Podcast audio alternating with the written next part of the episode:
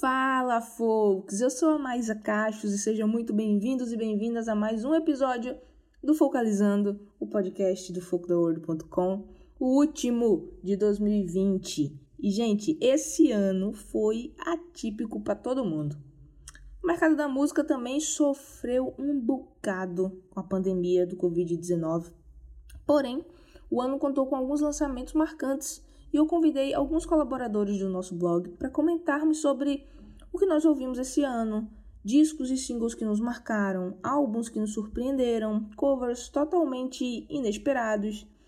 E comigo nesse papo estão o Alan Christian, Cléo Medeiros e Marcelo Pantoja. Fiquem aí com esse papo, espero que vocês gostem tanto quanto a gente gostou de gravar. Antes de seguir ouvindo, não esquece de dar aquela curtida na gente. Em todas as redes sociais nós somos o arroba folktheworld. Segue ou assina o feed do podcast aí na sua plataforma favorita. Segue as nossas playlists no Spotify e acessa o folktheworld.com para acompanhar tudo o que estamos fazendo. Agora sim, vamos pro papo.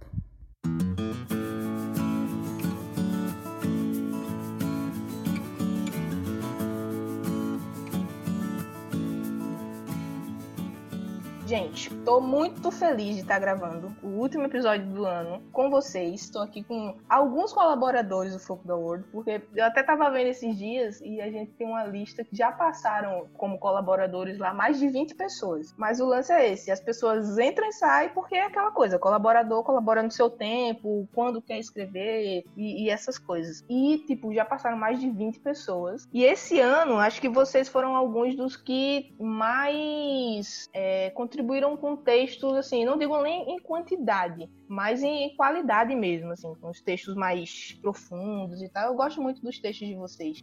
E aí, estou aqui com, em ordem alfabética, Alan Christian, Cléo Medeiros e Marcelo Pantoja. O Marcos Cardoso também vinha, só que muitos jobs no museu que ele trabalha, ele, coitado, não conseguiu vir. Mas a gente vai ter outras oportunidades de trazê-lo para cá. É... Enfim, meninos, eu queria que vocês dessem um oi para os nossos ouvintes. Todos vocês já participaram de papos aqui. O Alan conversou comigo aqui no, no, episódio que a gente falou sobre o folk em Floripa e a gente conversou sobre um, um post que ele fez baseado no. Foi um artigo, né, né, Alan? Que você escreveu para a universidade? Isso, é, na verdade foi uma, uma grande reportagem sobre música folk em Floripa. Uhum, pronto. E a gente. Isso virou um post no blog, depois a gente falou aqui no podcast. Foi muito legal. A galera lá de Floripa gostou muito, muitos artistas é, vieram falar com a gente, comentaram, compartilharam. Foi bem bacana o Cleo e o Pantoja estiveram juntos aqui no episódio que a gente fez sobre o Tallest Man on Earth. Foi muito bom e um dos mais longos desse podcast. E meu medo hoje é que a gente demore tanto quanto a gente demorou. Porque se a gente passou quase duas horas falando sobre um, um cara, imagina sobre os discos, os melhores discos desse ano. Imagina. Então, meninos, deem oi. Eu acho que não precisam se apresentar tudo de novo. Quem quiser conferir os textos dos meninos, vão lá no blog blog, é só procurar pelo nome deles. E também eles já se apresentaram, falaram muito sobre suas vidas aqui no, nos episódios que eles participaram. Mas deem um oi, um, um hello aí, atualizem alguma coisa, gente, sobre a vida de vocês, como é que vocês estão. Bom, como ninguém começou, eu vou lá. É, eu sou Marcelo aqui, mineiro, é, curto pra caramba o, o job da Maísa no Folk da World. E nesse programa aqui, parafraseando Harry Potter, eu juro solenemente não fazer nada de bom. E o Marcelo é o Pantoja, porque eu gosto muito do sobrenome dele, chamo ele de Pantoja, eu não chamo ele de Marcelo, não.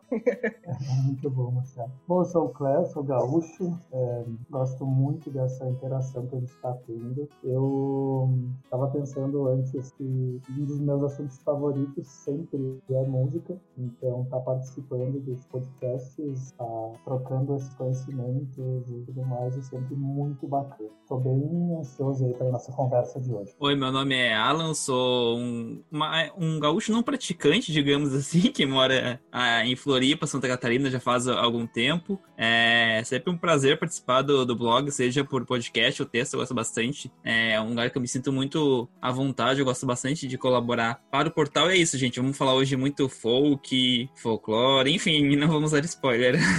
Muito bom, eu adorei o gaúcho não praticante. Adorei. É, e, enfim, meninos, esse ano de 2020 foi um ano muito louco em vários vários aspectos, mas curiosamente a música teve bons lançamentos, né? E eu acho que no folk também tivemos bons lançamentos. Eu tava é, olhando os posts que a gente fez, olhando algumas listas assim de, de, de reviews que alguns uh, outros portais que eu acompanho fizeram. Saiu também a lista da, dos melhores álbuns ali segundo a Rolling Stone. E gente, teve muito lançamento esse ano, apesar dos pesares, né? E queria conversar com vocês aqui um pouco sobre o que vocês ouviram esse ano. Eu queria que a gente começasse falando sobre álbuns que surpreenderam vocês. Teve alguém aí que lançou um álbum que vocês fizeram, opa, o que, que, é, que, que é isso aqui? Alguma, alguma coisa que surpreendeu? Pode ser pra bom e pode ser pra ruim também, tá? Não precisa ser só, só coisa boa, não. O que é que surpreendeu vocês esse ano? Bom, vou começar então. Uh, para mim, na verdade, uh, houveram dois momentos bem bacanas assim de surpresa. Primeiro, não um álbum necessariamente, mas o que me surpreendeu, acho que mais dentro da cena folk uh, brasileira neste ano foram as músicas do Miguel Rosa em português. Uhum. Miguel Rosa que está em Floripa nesse nesse momento, né, ele é de São Paulo, mas está alocado em Floripa. Eu sempre gostei muito do som dele, é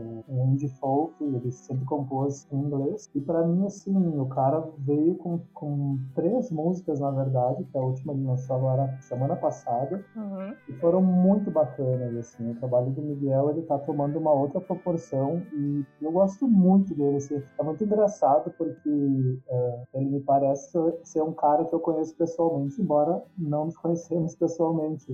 Eu ouço tanto ele, até inclusive eu mandei para ele um, um print e ele foi meu artista mais ouvido no Spotify esse ano. E que massa! É bem bacana, sabe? Porque eu acho que de agosto para cá eu consumi bastante a música dele. Então, assim, como surpresa, uma ótima surpresa, eu, eu cito as músicas desse cara, que foram Mulungu, Castelo Coração, e essa última que foi Valsinha de Quinta, eu acho que ele conseguiu fazer um trabalho muito poético, tá caminhando para um, uma estrada bem sólida, assim, sabe? E uhum. eu torço muito para que ele é, chegue ainda mais longe, assim, nos ouvidos de muitas pessoas, porque eu acho ele um cara extremamente talentoso.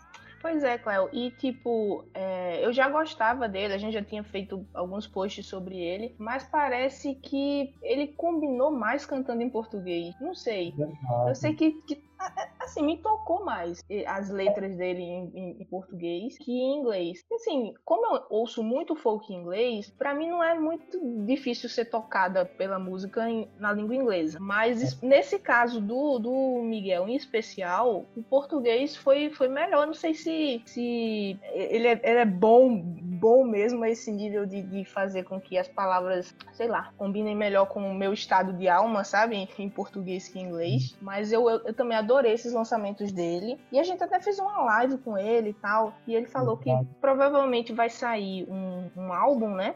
Mas ele tá nesse ritmo de vou lançando os singles, experimentando e a gente vai vendo no que dá, porque é o que o, o mercado hoje em dia tem feito, essa coisa é. de, de, lançar single. E eu espero que venha um álbum aí, mas por enquanto tá muito gostoso e, e sendo surpreendida com ele a cada lançamento. Sim. Isso, e eu acho que assim, eu lembro de uma entrevista que eu, que eu vi dele no YouTube, logo quando eu conhecia a música dele, é, e ele falava que o inglês era um meio mais fácil, né? O tipo de som que ele fazia. Que compor em inglês, é, música folk, mais indie folk, eu acho que ela, é, para quem compõe, claro, obviamente, é, deve ser um, um, pouquinho mais fácil, não que seja fácil, né? Porque encaixar as palavras perfeitas em, em português, para que elas soem com o sentido literal para que não fique piegas, né? No final das contas, assim, o, a, a, até a própria rima da estrutura da, da letra, eu acho que é um pouquinho mais complicado, sabe? Mas ele acertou cheia. Então, minha preferida das três canções é Castelo Coração. Acho ela reflexiva pra caramba, assim. Ela toca uns assuntos muito bacanas. E eu achei tão bacana essa valsinha de quinta, a última que ele lançou também, porque ela tem um, um ar meio despretensioso, assim, sabe? Me lembrou uhum. até algumas coisas de Beirut, só que em português.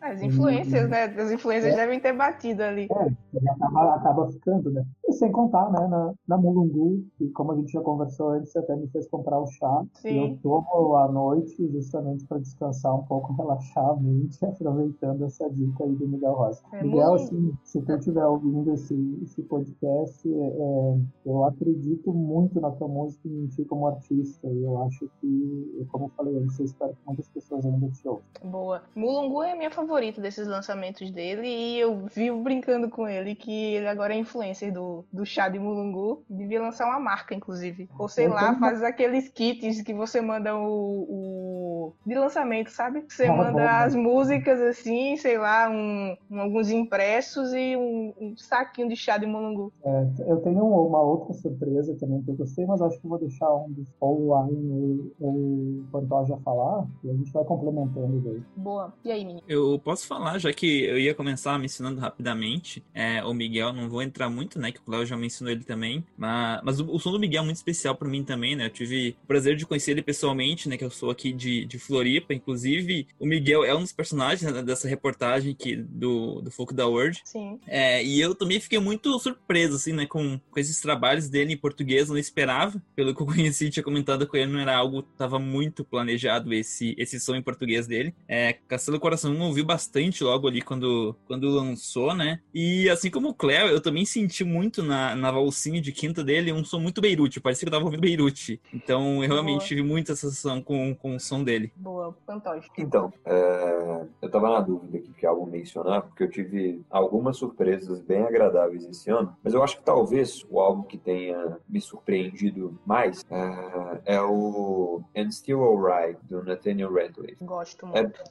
é, e, e, ele é um cara muito interessante. Esse álbum em especial ele me chamou bastante atenção porque fazia um tempinho que ele não soltava nenhum projeto solo dele. E para quem não conhece, o Nathaniel Radcliffe ele tem um trabalho junto com a banda The Night Sweets e ele tem esse trabalho solo dele ali também, que se eu não me engano, desde 2015 que ele não lançava nada. Em 2015 ele lançou um EP chamado Closer e desde então ele investiu nessa banda e assim é um trabalho maravilhoso. Ele tem músicas icônicas aí, bem memoráveis, tipo S.O.B. junto com a banda. E, bom, eu acho que talvez o aspecto mais me chamou a atenção, e, e que foi esse, esse ponto de surpresa para mim, é que depois de ouvir bastante e acompanhar bem de perto o trabalho do, do Nathaniel com a Big Band dele, é, é, bem, é bem instigante perceber que ele permanece tendo formas distintas de expressar o que ele sente. Com a galera do Night Night ele tem um, um, trabalho que é bem enérgico, ele está muito verborrágico, a, o astral está sempre lá em cima e os arranjos são extremamente interessantes porque os arranjos são bem interessantes porque eles aproveitam da abrangência de uma banda é, numerosa e aí de repente a gente tem o Nathaniel Ratcliffe lembrando lá o comecinho da carreira dele, tratando sobre os, os sentimentos, tratando sobre a perda e acima de tudo falando um pouquinho sobre o processo dele de superar alguns obstáculos aí oriundos de barreiras sentimentais e afetivas, né? Então, And Still Alright, eu acho que foi minha surpresa mais agradável aí de 2020. Gosto, gosto muito desse, desse disco e especialmente por isso, Pantoja, dele voltar ao o Nathaniel que eu conheci é, alguns anos atrás. Eu, eu não lembro exatamente como é que eu cheguei nele, talvez indicações mesmo do, do algoritmo, mas eu lembro que se intensificou mais assim o meu gosto na música dele depois que eu assisti a, o, o Austin to Boston, aquele documentário que vários artistas cruzam ali, vão de Austin Austin até Boston de, em combis, né? É um documentário que estava na Netflix por muito tempo, eu não sei se ainda tá, mas ele tá nesse meio, ele, Dave Davis, é, Ben Howard, é, acho que Bears Den também estão lá. E aí, quando eu, eu ouvi, vi ele contando histórias sobre a vida dele e tal, e participando, eu comecei a gostar ainda mais dele. E eu adoro as músicas dele sofridas, assim, eu acho muito bonito. E aí ele veio com a banda, mudou bastante, assim, a sonoridade dele, também adoro a banda. S.O.B., inclusive, tá na trilha sonora de The Ranch, que fez muito sucesso também na Netflix. E quando ele voltou com esse álbum, aí eu falei, agora o Nathaniel tá o Nathaniel que eu conheci. Tipo, eu gostei muito. E é um álbum. É um álbum relativamente triste, né? Eu acho que ele fala um pouco ali de escrever algumas músicas, se não todas, não tenho certeza não. Mas ele escreveu algumas músicas para um amigo dele, grande amigo dele que morreu. E assim, é um álbum dolorido, mas muito, muito bonito. Assim, esse processo de, de cura, de sentir, de, enfim. E a voz do Nathaniel é espetacular. Eu É gostei espetacular. muito. É. E, e, assim, ele, ele é um cara que tem uma ascensão na carreira e é muito legal acompanhar, né? Ele fez algumas aberturas de show pro, pro Mumford Sons. É, se eu não me engano, no ano passado, eu não tenho certeza se foi no fim do ano passado ou seria no começo desse ano, é, mas eles tinham um, um show no México que ia tocar Nathaniel, Mumford Sons e The Tallest Man on Earth. Então, assim, Uh, esse eu não. não, não, não- provavelmente seria uma das experiências Ah, musicais vai- mais interessantes da minha vida. Imagina esse show. deve ter Pois é.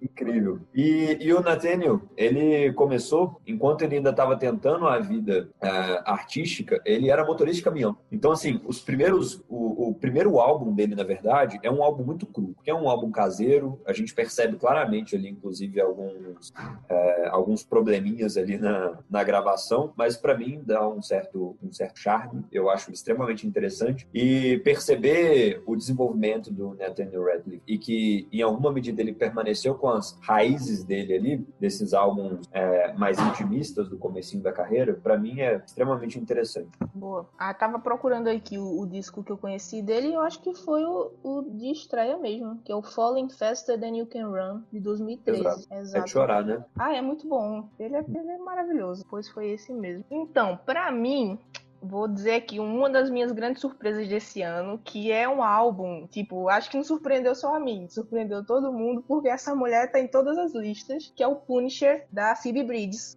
Que pra mim, eu já escuto a Phoebe já tem alguns anos. Eu, eu a considero indie folk. Em muitas listas ela tá como indie rock, mas tá todo mundo errado. Ela é indie folk. E quem discordar, é isso, tá errado. Porque esse disco novo dela é uma mistura de, de, de coisas assim. E é fenomenal, assim. Eu, eu já, já, como eu disse, já acompanhava ela. Gosto muito do trabalho dela com o Boy Genius, que é ela com mais duas outras meninas que se juntaram, fizeram um, um power trio assim espetacular. Mas esse álbum parece que superou tudo que ela já fez, sabe? E tem umas, umas faixas assim nesse álbum que me pegou muito, tipo é, Garden Song, é uma música muito bonita. Moon Song é outra música que, nossa, assim, transporta você para outra outro lugar.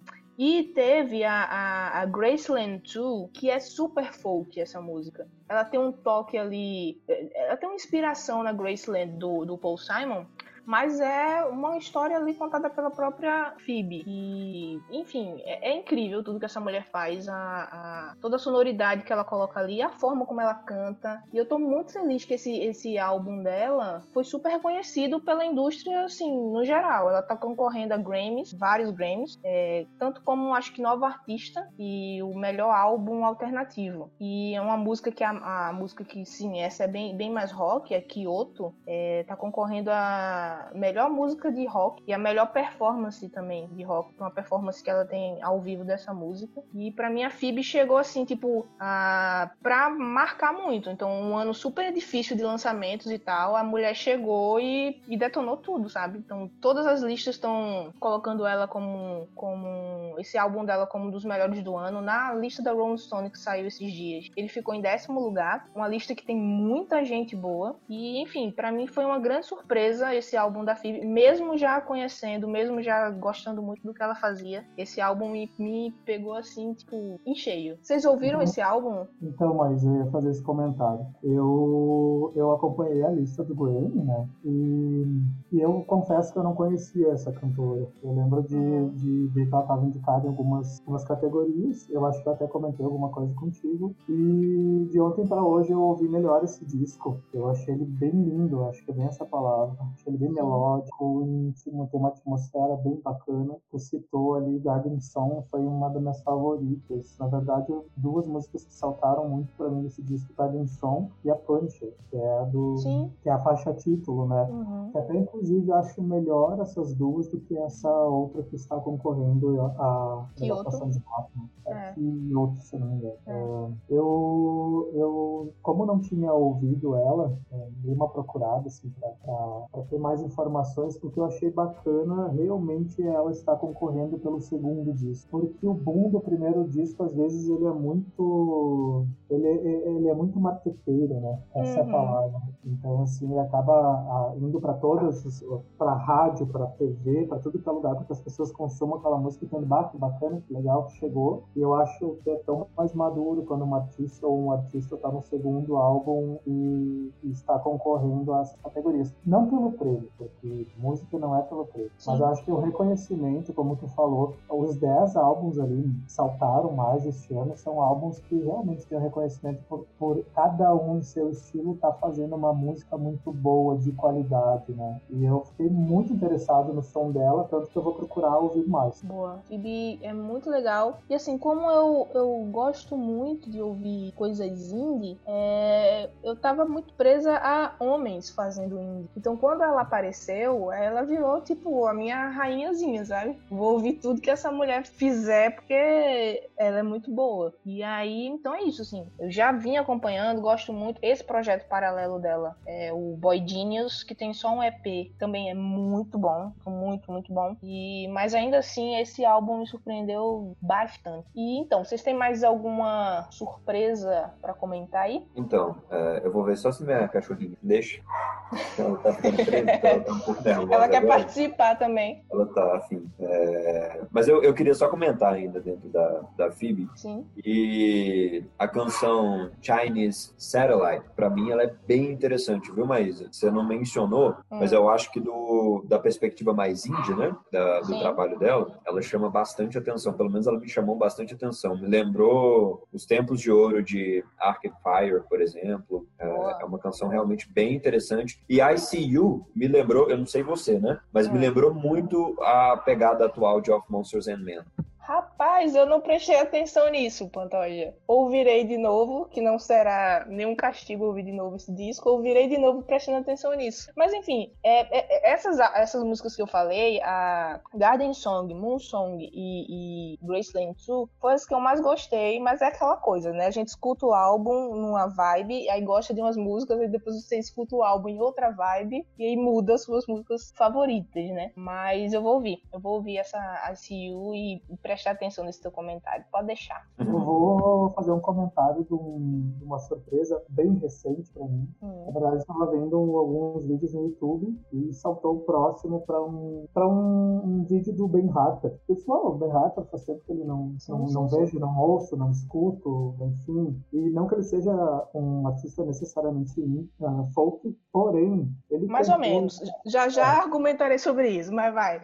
É, mas assim, ó, ele compôs um, um disco muito bacana, muito bacana, que eu, que eu ouvi ele sim inteiro, porque é o primeiro disco instrumental dele, Opa. e ele é com slides guitar, né? Então, assim, ele fez 15 composições, ele meio que imaginou como se elas fossem uma sinfonia, e ele começou a... a ele, a, o nome de cada, de cada faixa, ela é um nome não necessariamente de uma cidade, mas de alguma localização geográfica que ajudou ele a inspirar o álbum. Eu achei isso muito legal. Então tem tem Istambul, Toronto, Paris, só para citar alguns. Mas o lance mais legal que eu achei que me pegou bem de surpresa, primeiro, que ele é todo instrumental, segundo, que é um instrumental bom demais, e terceiro é que, assim, os avós do Ben Harper, eles uh, tinham uma loja de instrumentos musicais uh, no final dos anos 50, e ele filmou lá três, três vídeos para de três canções desse álbum, eu achei bem bacana, sabe? É um álbum, assim, não necessariamente para que tu diga, nossa, que álbum maravilhoso, maravilhoso, mas eu acho que da forma como ele está sendo tocado, e se tu for pensar que, essa,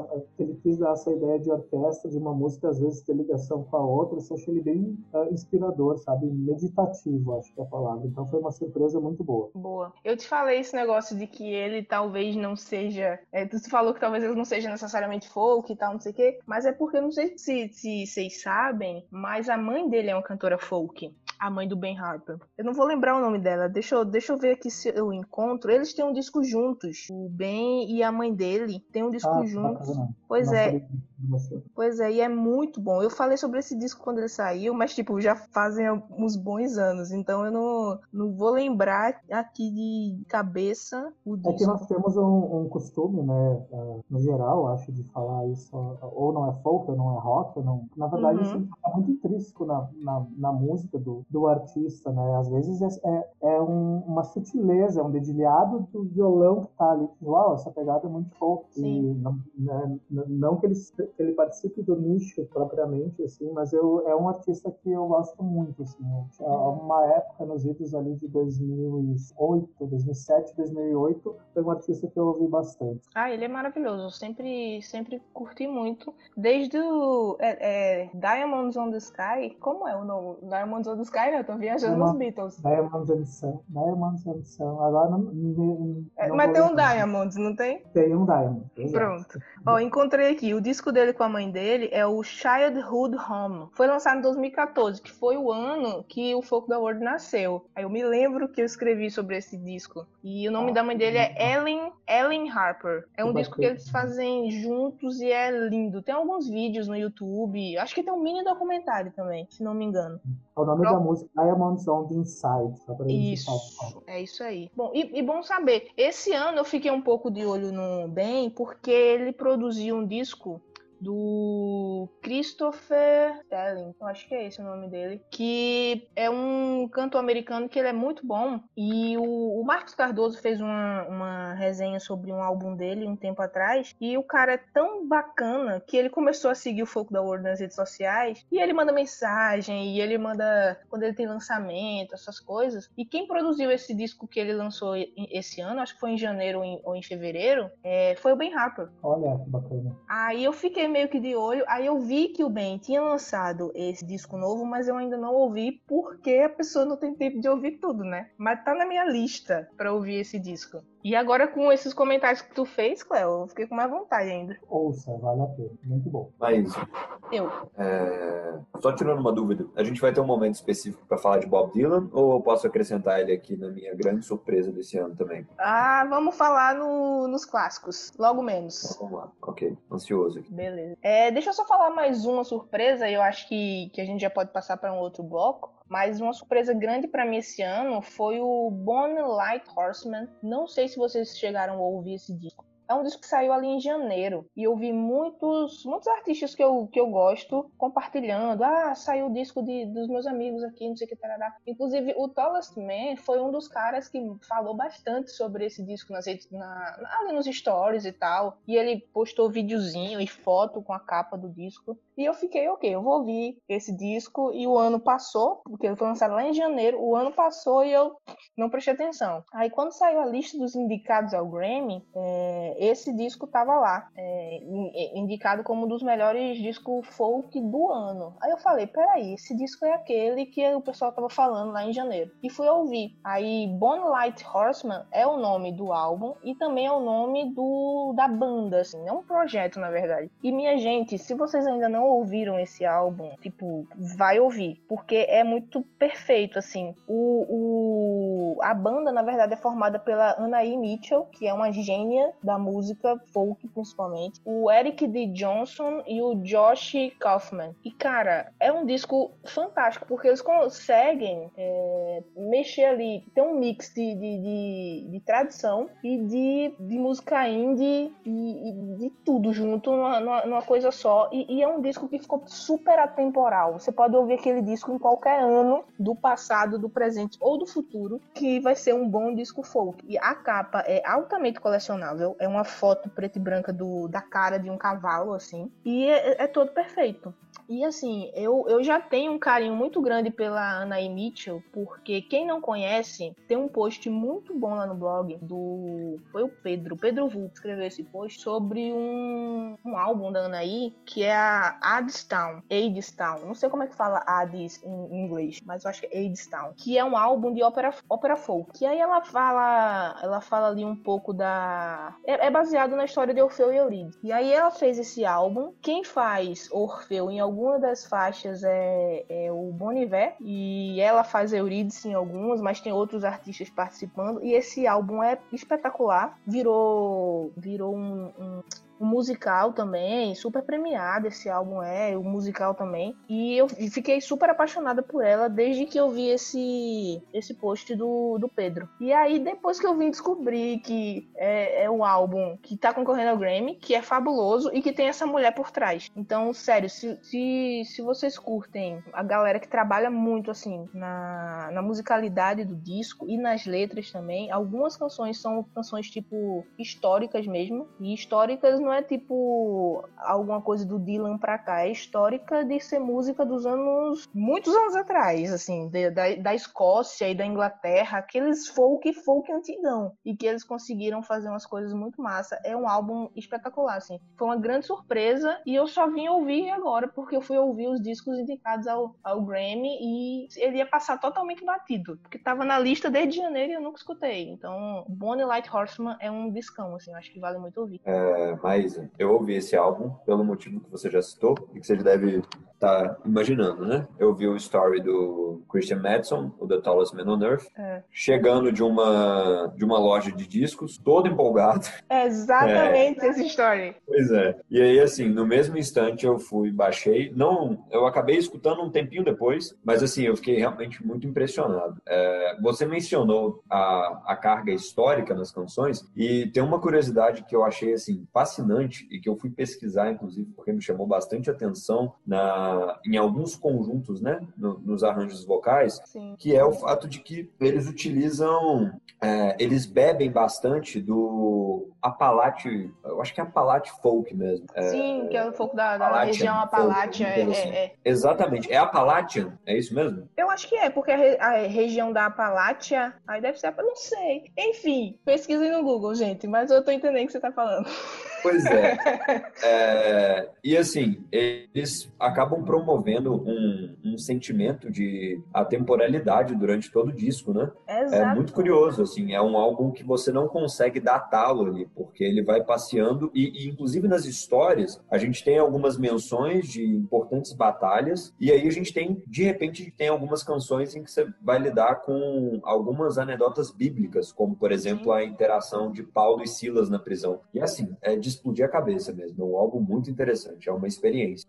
Pois é, assim, eu amo todos os álbuns que estão concorrendo ao Grammy. Ao longo desse podcast a gente vai falar sobre mais alguns, mas esse eu acho que é meu favorito, porque talvez não seja um disco que eu vá ouvir com frequência, naquele disco que eu vá colocar de novo para ficar ouvindo ou fazer trilha de alguma coisa do meu dia a dia. Mas é um disco meio de consulta, assim, ou um disco que eu vou parar às vezes e ouvir de novo, porque é um disco muito bom para você prestar atenção na musicalidade dele, sabe? Mas, enfim, para mim é o favorito porque eu acho que foi um dos grandíssimos lançamentos folk desse ano. Eu, eu acho, mas se eu pudesse definir esse álbum em uma palavra, seria sensorial. Eu acho que esse álbum, ele é uma experiência sensorial mesmo. É, e talvez seja por isso que, que é um pouco difícil de encaixá-lo ali, né? Porque não é um álbum que você vai escutar em qualquer vibe, mas ele é uma experiência, assim, tão interessante quanto assistir um bom filme artístico ou Pronto, é, é apreciar uma bela. É exatamente isso, é isso aí. E por isso que eu falei também que é um álbum colecionável. Eu teria facilmente aquele vinil na minha casa só pra, só pra ter, assim, esse disco que eu tenho, esse aqui, sabe? E quando eu precisar ouvir algo, sei lá, pra inspirar ou, ou, ou até pra estudar mesmo o folk, esse álbum é super um álbum assim de, de consulta, eu acho. Ele é muito, muito bom. E é isso. O que tiver o dedo da Anaí Mitchell pode ouvir sem medo, assim, que essa mulher ela é maravilhosa, ela é fantástica. Então, mais alguma surpresa? Mas eu queria trazer mais uma contribuição antes de a gente trocar de bloco. É, assim, é, existem alguns artistas, né, que, que acabam entrando, de certa forma, de ocidente na sua vida, a gente acaba conhecendo ele muito por acidente e acabam não saindo nunca mais, assim, né, tendo uma relação muito forte. É, eu tenho essa relação muito forte com o Keaton Hanson, Sim. né, é, de muito tempo, desde quando eu conheci ele numa playlist aleatória de YouTube que ele pintou na minha tela, eu olhei quem é esse cara, eu olhei aquele clipe, assim, a partir daquele momento comecei a pesquisar sobre ele e não parei mais de ouvir. É, e esse ano, ele, esse ano ele lançou o, o Monument, que é um novo álbum dele, né? Uhum. Que tem bem a, a, pegada dele mesmo, né? Essa pegada que é uma pegada muito confessional. É, uma coisa que eu gosto muito do, do Tom é que ele é um artista que ele não tem medo de, de expor a, a na música a fragilidade, a vulnerabilidade dele, sabe? Isso, isso é muito perceptível na voz né, de, dele. E, e, esse álbum, ele é, eu acho que ele dialoga muito. É um álbum que, indo na vibe dos outros álbuns dele, assim, é um álbum que dialoga muito sobre é, perdas, né? E de a gente tá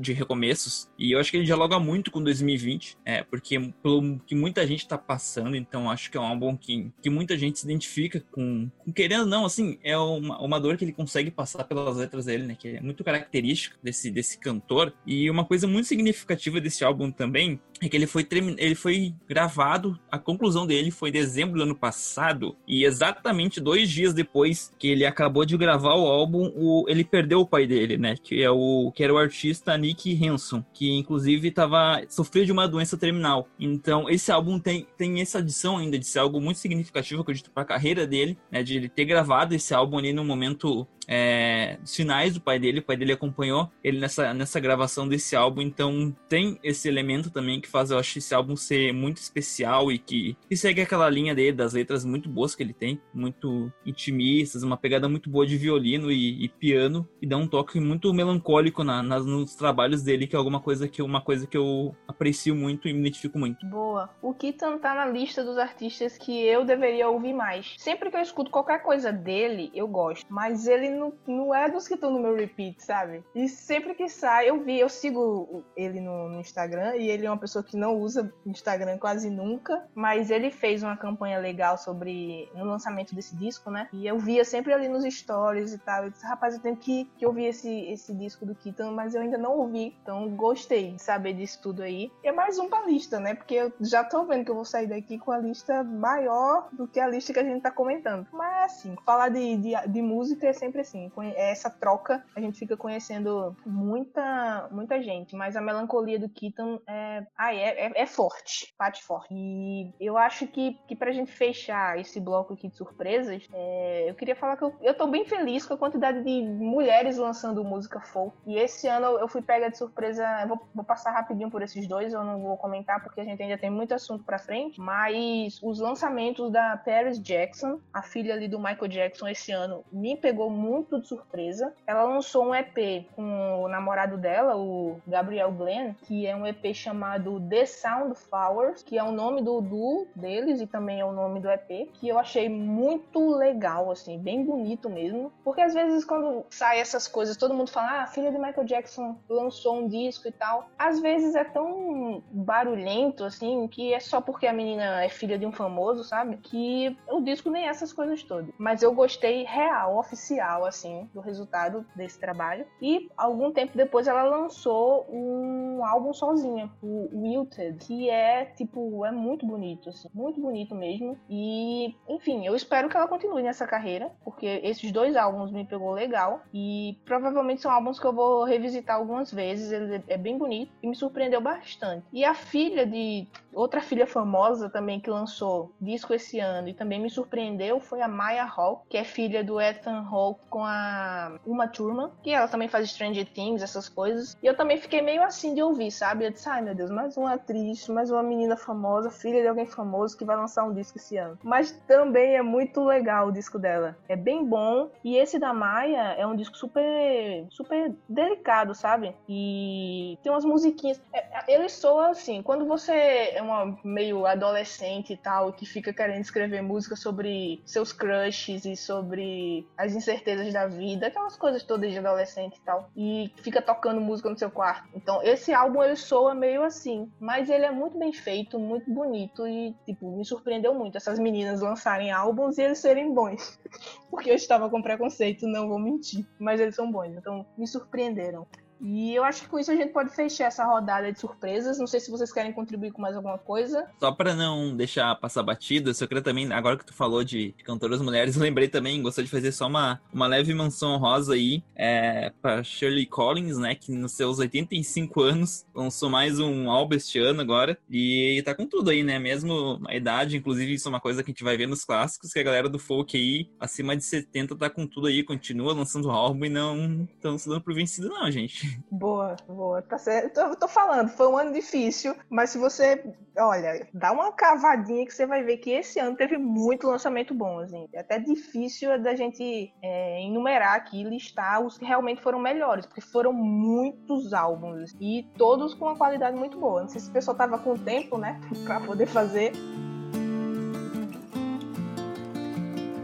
Vamos para um segundo bloco aqui, pra gente falar um pouquinho dos covers que saíram esse ano. Foi, é, não sei se foi a quarentena, na verdade eu acho que foi a quarentena mesmo. Alguns artistas até assumiram isso a quarentena fez com que vários artistas famosos regravassem músicas de, de, artistas que influenciaram a sua, sua carreira e tal. E tiveram uns lançamentos muito, muito bons. De, tanto de, de álbuns como singles também. E eu queria começar com um que você, menino Alan, escreveu um post. Eu fiquei sabendo por causa de você, que você falou, mas eu quero escrever sobre esse álbum aqui. Aí eu falei, que álbum é esse que eu não tô sabendo? E é fantástico, que é o álbum do Wesley Schultz, que eu nunca saberei dizer o título. Conta aí um pouquinho sobre ele, Alan. Então vamos lá, o Signet, né? O, o álbum do, do Wesley. Eu foi por acaso que eu tava vendo que eu seguia no Instagram já, né? Aí eu vi um stories dele falando de um álbum. Eu, opa, álbum solo? Aí ok, né? Fui lá pesquisar, comecei a vir no YouTube, no YouTube, desculpa, no, no Spotify. Eu fiquei, nossa, gente, isso aqui realmente. E eu simplesmente não parei de ouvir o álbum, não parei. Eu pensei, preciso escrever com isso aqui, preciso escrever sobre esse álbum. Primeira coisa que eu fiz logo no, no acho que no segundo dia, eu entrei no portal do Funk da World e fui procurar se tinha alguma coisa falando sobre ele. Não achei eu. Ah, não, preciso falar, entrar em contato com a Maísa agora pra falar isso.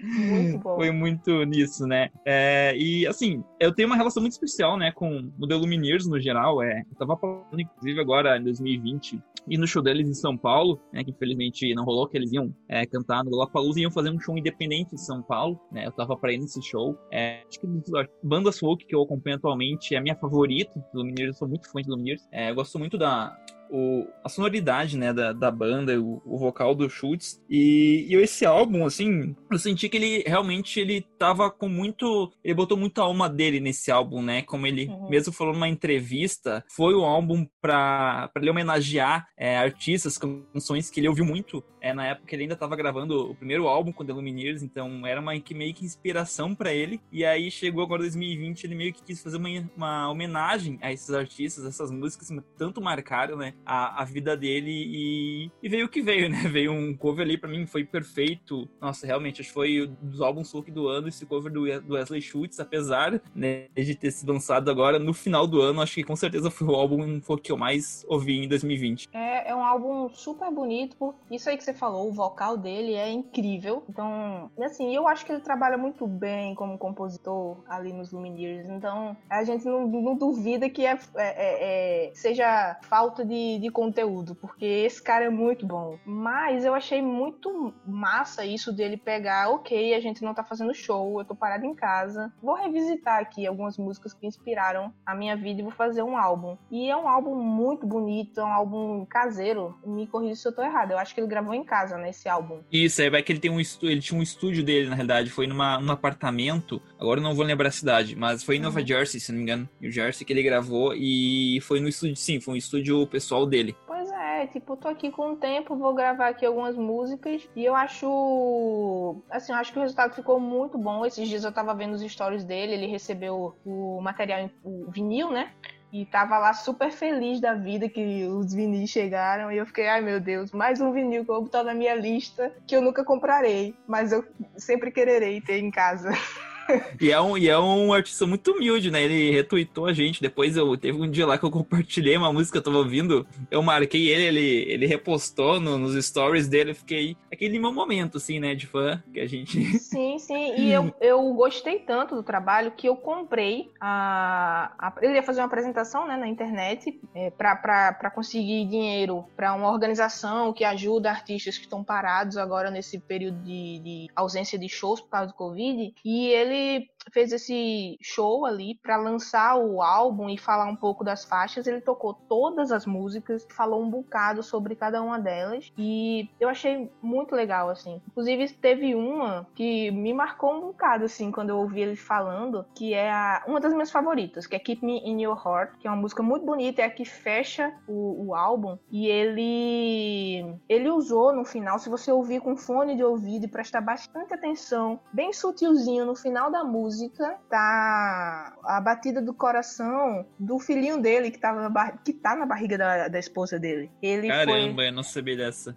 Pois é. A música é muito bonita, tá no título, né? Isso de me mantenha no seu coração e tal. E aí a esposa dele tava grávida, ou tá ainda, eu acho que ela ainda tá. É o terceiro filho dele, se eu não me engano. E eles foram fazer aquele exame que escuta o coraçãozinho do bebê batendo, e ele gravou. E aí ele colocou na música. No show que ele fez online, ele deu play lá no celular dele, ó, esse som aqui do meu filho tá no álbum. Eu disse, cara, que coisa linda. Porque, enfim, muita coisa que tá nos bastidores bastidores dos álbuns a gente não conhece, né? A gente conhece muito superficialmente quando a gente escuta um álbum, assim. E, enfim, me pegou muito, assim, quando ele falou disso. Eu disse, que coisa fofa, gente. Isso é muito bonito. O cara colocou a batidinha do coração do filho dele na música. E se ele não dissesse, eu jamais teria percebido. Porque foi acabar o show, eu fui ouvir a música com fone e tava lá, o coraçãozinho no final. E fica aquele fade, fade out ali da música, vai baixando assim e tem um coraçãozinho batendo. Eu achei a coisa mais linda do mundo. Então, se eu já gostei do álbum, depois disso é que eu gostei ainda mais. E, e, tipo, eu não conhecia essa música antes do álbum. E eu me apaixonei muito por ela. Fui ouvir a, a, a versão original do Warren, Warren Zevon, eu acho que é o nome do, do artista. E me apaixonei muito, assim, meu Deus, como é que eu não conhecia? Eu achei a voz do cara muito parecida com a do Belchior. E eu fiquei, meu Deus, quem é esse homem, sabe? E eu acho muito massa quando artistas dessa com essa influência, como a do Wesley, grava outros artistas porque apresenta é, a, as influências dele, ele acaba apresentando para o público dele que não conheceu aquilo. Então, eu acho muito bonito esse tipo de trabalho. É, eu, eu, tenho essa relação de, de amor e ódio com cover, sabe? Porque eu gosto muito de música música autoral, mas ao mesmo tempo eu percebo essa, essa importância do cover também. Então eu gostei muito desse álbum dele. E quem lançou um álbum muito parecido com, com essa ideia esse ano também foi o Suricato. Ele lançou antes ainda do Wesley. O, o Wesley lançou acho que no fim de outubro, né? Começo de novembro, fim de outubro, eu acho. Corrige aí, Alan.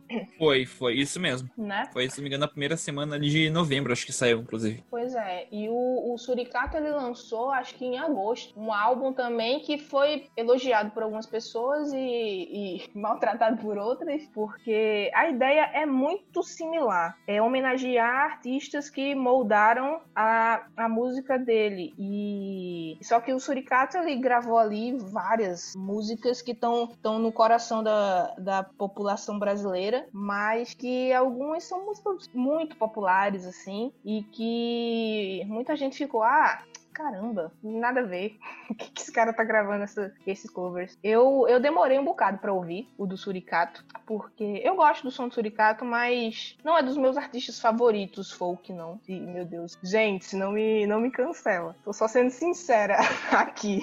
Mas. É, é o que, Cléo? Mas eu ia, eu ia, só fazer um comentário. Tá falando do disco One Man Band, isso? Não, do sur Suricateando. Suricateando. Ah, suricateando. É, ah, e foi um disco de covers que, que, que, ele lançou ali em agosto, porque o Suricato é lançou muitas coisas esse ano. É porque tem uma. Ele fazia algumas covers naquele, nesse que eu comentei antes. Uhum. Mas assim, é, eu só quero contribuir, já falando com, no Suricato, é, a impressão que eu tenho. Inclusive, eu vi um.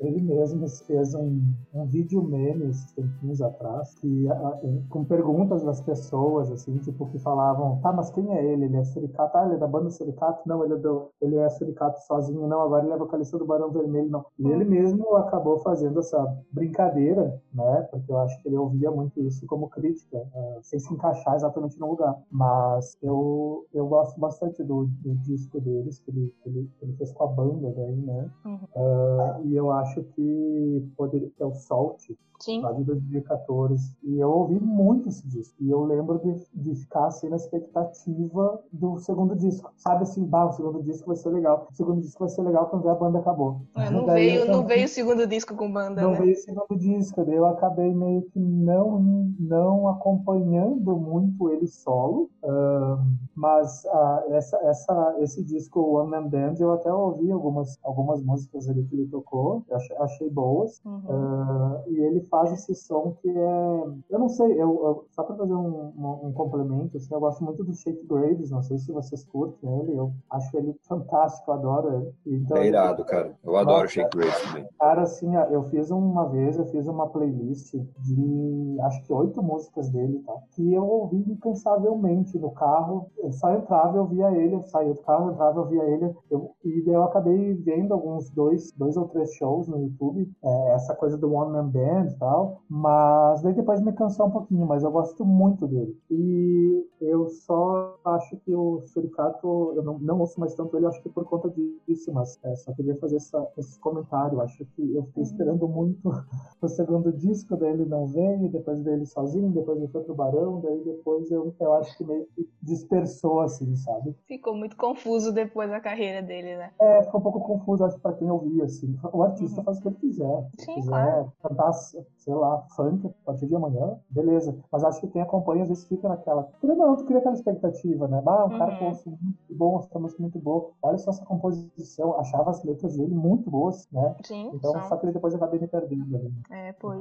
É, no, no, ano passado ele, tinha, ele lançou aquele Na Mão as Flores, que é muito, muito bom. As letras tão, são muito boas. E aí pronto, e esse ano ele, ele lançou esse Suricateando ali em agosto. E aí esse é porque tem umas músicas meio tipo Cigana, que eu acho que é do Raça Negra. Tem é, Insensato Destino, Talismã. São músicas bem populares, assim. E que ele acabou dando a cara dele para essas músicas. Aí depois ele lançou o Woman Band Volume 1 ao vivo, também com vários. vários. Eu não sei se esse primeiro tem, mas eu acho que sim. Eu acho que, que tem vários covers também. E foi gravado ao vivo, né? O Woman Band Volume 1 e depois o Woman Band Volume 2. Então foi um ano de muitos covers do Suricato. E é, aproveitou. Um, eu acho que mais Purple Rain, que é o, é o último som que ele. Que é, o, Sim. que é cover, mas ele tocou bastante do, do Suricato, né? Ele tem bastante som do Suricato nesse disco. Pois eu acho que a quarentena fez disso com, com as pessoas, assim, de revisitar músicas do passado e fazer suas próprias versões. Tem até um álbum que tá concorrendo ao Grammy também, que é de covers. Eu me surpreendi até um bocadinho com ele. Eu não conhecia esse, esse pessoal desse álbum, mas o Felipe, do Horses and Joy, ele, ele comentou um bocado sobre esse álbum. Ele comentou lá no, no post do Instagram que, que a gente fez, perguntando os álbuns desse ano. Ele indicou esse álbum. Depois eu fui ver também que esse álbum é um dos que estão concorrendo ao Grammy de melhor folk, melhor álbum folk que é o All the Good Times, que é de um duo cham chamado Gillian Welk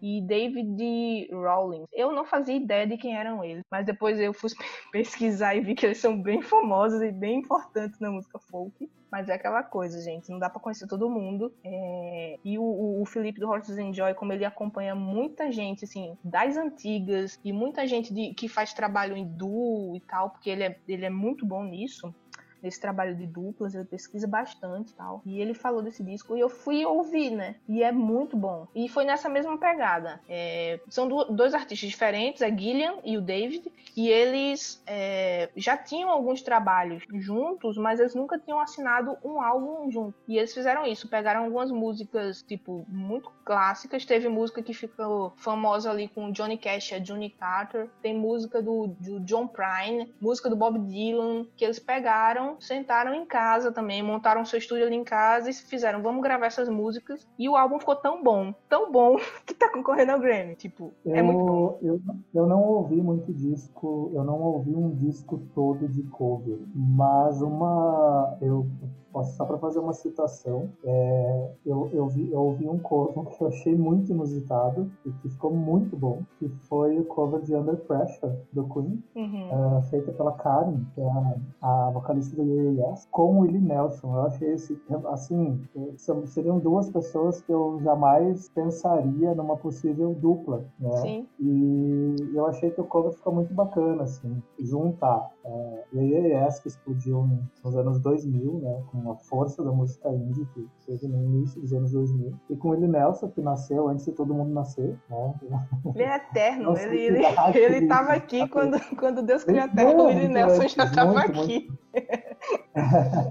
então, assim, na verdade, eu acho que ele, ele nem vai, né? Ele, ele já fica sempre, não, não, não tem isso com ele, né? Mas eu achei muito bacana, muito bacana mesmo. Então, só para citar, de cover não tem um álbum específico, mas essa, essa versão ficou bacana demais. Boa, eu ouvi muito também. Eu me surpreendi bastante quando eu ouvi, porque a, a versão, acho, não sei se é a original, mas a versão mais famosa é a do Queen com o Bowie, né? Na verdade, eu acho que a música é do Bowie e o Queen, o, o Fred Mercury participa ali como, não tenho certeza, gente, mas enfim, é, tem, tem essa versão. Também é, não sei se a... não é o contrário. É, não faço ideia de quem chamou quem, quem escreveu o quê. Mas a música é muito boa. Eu lembro que eu, eu via muito clipe dessa música. E aí essa versão do Willy com, com a Karen O é, é perfeita. Eu ouvi bastante com ela, tipo, muito, muito, muito. Porque é, é, muito gostosa. A versão ficou muito boa. E. Ela deu uma versão mais infinita, né? Mais, é. mais sossegada. Então ficou interessante. É, e outra, outro, aproveitando aí que você falou, outro, outro duo que se juntou para fazer um, um, um, cover super. Enfim, que, que ninguém esperava foi a. O Ben Harper, que você já falou aí, e a Rhiannon Giddens, que pra mim é rainha do banjo, essa mulher. E eles se juntaram para cantar Black Eyed Dog, do Nick Drake, que ficou muito bom também. Eu jamais esperaria esse pessoal junto. E eles juntos cantando Nick Drake é que eu nunca esperava mesmo. E, e ficou perfeito. Então... Ba bacana também, é, bem inusitado.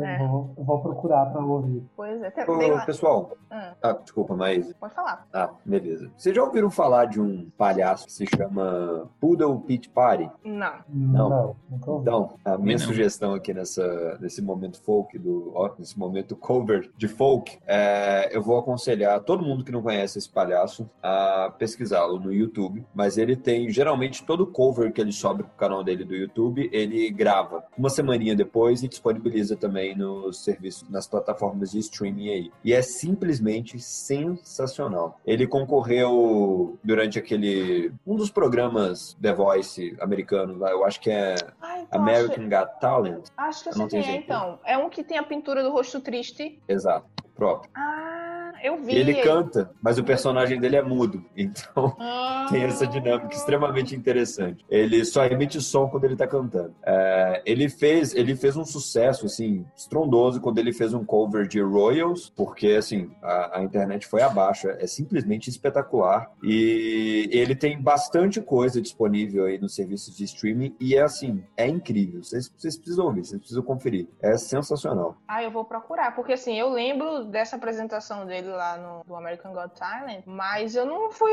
ouvir nada dele depois, não. Gente, perfeito, vou atrás. Pois é, é incrível, mas você vai, você vai pirar, assim, principalmente porque ele tem um ele tem uma, uma amplitude vocal assim impressionante. A, a voz dele é, é uma voz grave, muito bonita. E ele. Vocês precisam conferir. É muito difícil descrevê-lo, porque a, a experiência de, de ouvi-lo é muito interessante. A minha esposa brincou, ficava brincando comigo, inclusive, porque quando eu descobri, eu escutava em looping, assim, sem parar. As mesmas músicas, os mesmos covers, assim. E são canções que, curiosamente, é, as versões originais não me despertavam tanto interesse. Mas ele tem tanta personalidade que ele consegue imprimir, assim, cada faixa que ele toca. É realmente fabuloso. Ouça. Mas, olha que interessante, tu comentou isso, e a Maísa falou antes também, né? Às vezes tu não tem uma expectativa muito sobre o cover, né? Mas eu acho que tem muitas músicas que eu ouvi também, e olha que eu já ouço música há muito tempo um interesse maior, assim, em ouvir, sabe? Porque às vezes era a primeira vez que eu estava ouvindo aquele som e eu achava que era de um artista X e ia pesquisar e era uma cover. Quando eu ia ouvir a cover, ah, perdão, era uma cover e quando eu ia ouvir a original, eu pensava, nossa, essa roupagem ficou muito melhor, né? E eu Exatamente. acho, eu, eu acho que eu, eu sou mais, assim, tenho um certo preconceito quando é uma banda que eu, que eu sou muito fã, sabe? Eu sou fã do Pearl Jam, alguém vai fazer um, uma cover do Ed Vedder, eu já meio torço o nariz, entendeu? Ah, precisa fazer cover dele. Mas eu acho que quando tu ouve muito aquele artista, é mais difícil quando tu é fã daquela, daquele artista, daquela banda, tu, tu ouvia né, aquilo de uma outra forma. Mas quando tu não é fã, tu só gosta gosta da, da, da, da banda no geral, tem muitas, muitas uh, preciosidades assim, que são muito legais. Vou, vou falar uma que me veio à cabeça só agora, por exemplo, eu ouvi uh, uh, The Man Who Sold the World, da, do Nirvana, no acústico do Nirvana. Eu achei que fosse do Nirvana, eu não sabia que era do David Bowie. Eu uhum. fui saber tempos depois, porque foi a primeira chegou a mim do Nirvana, sabe? Sim. Então eu acho que assim, e daí era difícil para mim engolir a outra versão, né? Tinha aquela versão assim, tinha uma guitarrinha elétrica, igual mesmo sendo acústico, depois com violões, que era legal de ouvir. E quando eu ouvi o original, eu disse, opa, né? É, acho que eu gosto mais da cover. Mas aí é uma questão de gosto pessoal também. Mas isso acontece com muita gente. Hurt do, do Johnny Cash é um clássico. As pessoas muitas vezes nem sabem que não é dele e quando escuta o original também não quer, não quer aceitar. A original é do, não, não é do tem Cash. mais como, né? Não tem como. É que nem Mas tu falou, Hurt. ali, que nem tu falou É. antes do, da, da que estava chamando ela que ela era indie rock, disse que ela era indie folk, que nem Ah, é do Cash, não é do. É, do- é, É. Nine né? Não é dele. Exato. Exato, mas Hurt é de fato um exemplo muito triste, porque o Johnny Cash, ele se apropriou da, da canção, assim. Inclusive o, o autor original da música, ele, quando ele foi entrevistado, né, sobre como ele se sentiu ouvindo o Johnny Cash cantar, Hurt, ouvindo a performance do Johnny Cash, né, de Hurt, ele, ele disse que é algo similar a, a pegar a sua namorada te traindo, assim, no ato, Uhum. porque é extremamente angustiante. É que eu acho que assim, o, a, a roupagem que o Johnny Cash dá a Her, é, ele tira algo que era meio plástico, assim, né? Que é o som original, assim, para algo que é bem humano. Então ele, eu acho que é isso, ele, ele tira alguma. Ele, ele deixa muito real essa canção. Ele, ele pontua cada. Ele vai batendo cada frase como tipo, nossa, essa letra fui eu que escrevi, porque ela me descreve tanto que é como se eu tivesse escrito. Ele fala aquilo com uma veracidade que eu acho que é isso que torna essa música um clássico do, do Johnny Cash, não da, do Nine Justamente. E, e é curioso, porque a gente está aqui mencionando covers e o Johnny Cash, ele ressuscitou a carreira através do daquela coleção Americans, né? Que ele Sim, faz uma é série de covers. É incrível, é realmente espetacular. E o ponto é que o Johnny Cash já tinha caído no ostracismo completamente, assim. Esse foi o, o fôlego final da carreira dele e que, inclusive, na minha opinião, é um legado absurdo, porque eu, por exemplo, passei a curtir Johnny Cash ouvindo um cover dele da música One do, do YouTube. Então ele acabou se apresentando assim para uma geração completamente nova e que achou espetacular assim a- as performances dele. Pois é, então é isso. O cover às vezes, às vezes, às vezes não, muitas vezes apresenta muita coisa boa para novos públicos e tal. Enfim, é por isso que eu falo, eu tenho essa relação de amor e ódio, porque às vezes eu acho que não precisa repetir o que alguém já fez, mas às vezes é bom ouvir de outra forma que alguém já fez. Então eu sou bipolar com cover. Eu senti É. muito isso do, com o. Com o Wesley Schultz agora, tinha músicas ali que ele fez cover, que eu não conhecia o, o artista, eu fui atrás e pensei, nossa, mas acho que essa versão do Wesley tá melhor, né? Pois é, porque você já gosta dele. é, tem Isso isso. Exatamente. É, vocês chegaram a ouvir a versão que o Mumford and Sons gravou e soltou semana passada de Her? Não, quer dizer, não Nossa, sei. não é, no, é no ao vivo? É no EP ao vivo? Exatamente, no EP ao vivo. Já. Sim, esse eu gostei. Então, tem coisas que eu gostei naquele EP e tem coisas que eu não gostei naquele EP. Por exemplo. Eu só gostei disso naquele EP. Ah, mas a- ele, ele tem a participação ali do Milk Carton Kids que eu achei que ficou bonitinha a melodia com eles. Sim. Porque eles são muito bons no arranjo. De Agora, fato. Outro grupo que faz um cover maravilhoso, né? De Wish You're Here. sim, que é perfeita, meu Deus, é muito bom. É mais ali, quando eles cantaram With the Little. Como é aquela dos Beatles, gente? Eu tenho um problema com música que tem um título muito grande. Que eu vou With errar. a Little Help. With, the- é, with Of Little Help of My. Friend. Essa, eu não curti. Sabe que eu não curti essa versão deles. Eles Nossa, fazem cover de Wish Your Head do Pink Floyd? O Milk Cartoon Kids. Isso. Ah, é que pra mim o Radiohead já fez esse cover. Ah, tá mas ouça esse, Cleo. Ouça esse. Ah, mas vou ouvir, vou ouvir. É maravilhoso. Mas enfim, pra gente não ficar aqui preso no covers, que a gente ainda tem umas coisinhas pra falar, é, só queria fechar com um álbum que eu descobri esses dias. Ele foi lançado acho que em agosto também, e é da, da Molly Tuttle. Eu não nunca sei falar o nome dela, porque eu, eu tenho a tendência de falar turtle, de tartaruga, mas não tenho R. A Molly Tuttle, ela é uma menina que tem se destacado muito na cena folk e principalmente bluegrass ali, ela toca banjo e tal. E ano passado eu conheci a, o som dela e gostei bastante. E quando foi esse ano ela lançou um álbum de covers e eu descobri tipo dias atrás, assim, nem tive tempo suficiente para ouvir para poder comentar aqui com mais mais argumentos e tal. Mas eu amei esse disco dela, o, o pouco que eu consegui ouvir e tipo, ela dá um toque bluegrass para algumas coisas e, e ela canta de tudo, assim. Foi nesse mesmo esquema. Vou cantar pessoas que eu gosto aqui de ouvir, que me influenciam e tal. Só que ela canta de Cat Stevens a, a Rolling Stones, passando por Harry Styles. E dando um toque ali, botando uns bandolim e uns, um, uns banjos. E ficou muito bom, porque ela é, tipo, perfeita, essa mulher. Eu só queria finalizar esse bloco com um comentário polêmico. Ai, é, talvez vou ser cancelado por isso, não sei, né? Mas eu só queria deixar registrado que eu acho a, a versão Skinny Love da Bird tão boa quanto a versão do Boniver, tá? Só isso que eu queria dizer. Meu Deus, vamos ser cancelados com essa. É, mas enfim, existe uma polêmica nisso aí mesmo. Tem muita gente que prefere a da Bird. Mas ela é maravilhosa fazendo covers. Então, hum, não sei se eu, quem eu defenderei Não nesse caso.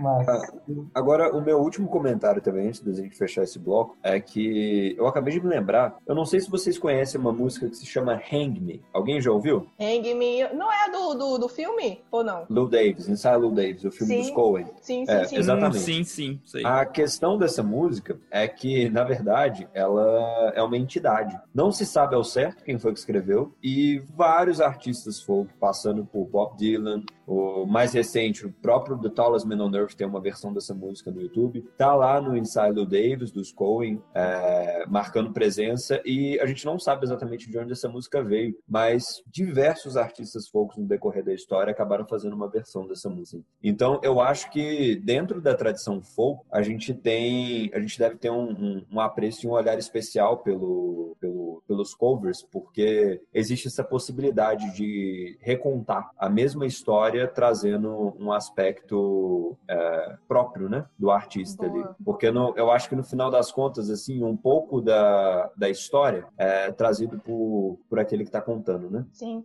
importante. Dá aquela perpetuada na música. Muitas vezes a gente não sabe de onde vem, nem pra onde vai, mas a, a. Enfim, a música vai sendo perpetuada ali, né? Boa.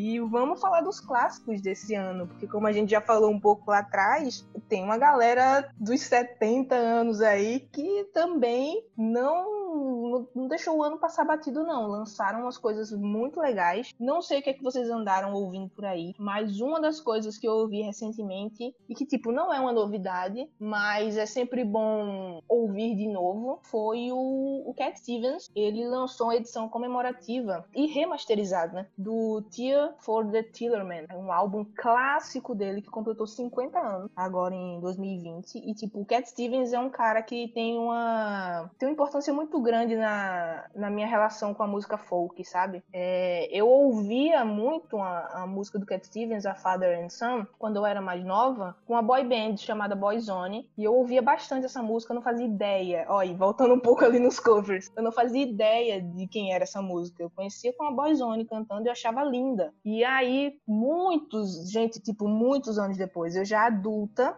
eu tava ouvindo o som, eu gostava de ouvir música para dormir, e aí eu comecei a ouvir, e eu achei uma, uma voz parecida com a do Glenn Hansard. Eu tinha acabado de assistir Once e, e tava na vibe de Glenn Hansard, deixava ele o máximo. E eu tava ouvindo rádio e ouvi a Father and Son com a voz parecida com a do Glenn Hansard. Eu disse, gente, o Glenn Hansard canta essa música, como assim? E aí eu fui procurar descobrir que era do Cat Stevens. E aí, tipo, enfim, mudei minha, mudou a minha vida. Cat Stevens virou o meu cantor favorito por muito tempo. E ele é um cara clássico, né? E esse álbum dele, o Tear for the Tillerman, é, tem, tem o Father and Son, tem o Wild World, que é uma música fantástica também, que eu conheci com Pepe e Neném, infelizmente.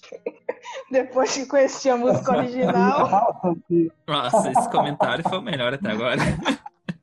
enfim, enfim. Mas foi muito bom ouvir de novo esse álbum, uma, essa versão comemorativa, e eu achei fantástico, assim, ele comemorar os 50 anos com, com essa versão. É, mas teve, teve, teve, novidades também, esse, né? como o menino Bob Dylan, né? Sei que vocês têm coisas para comentar sobre o, o álbum do Eita. Dylan que saiu esse ano e que tava ali na. aparece em quarto lugar como o, na lista dos melhores álbuns do ano da Rolling Stone.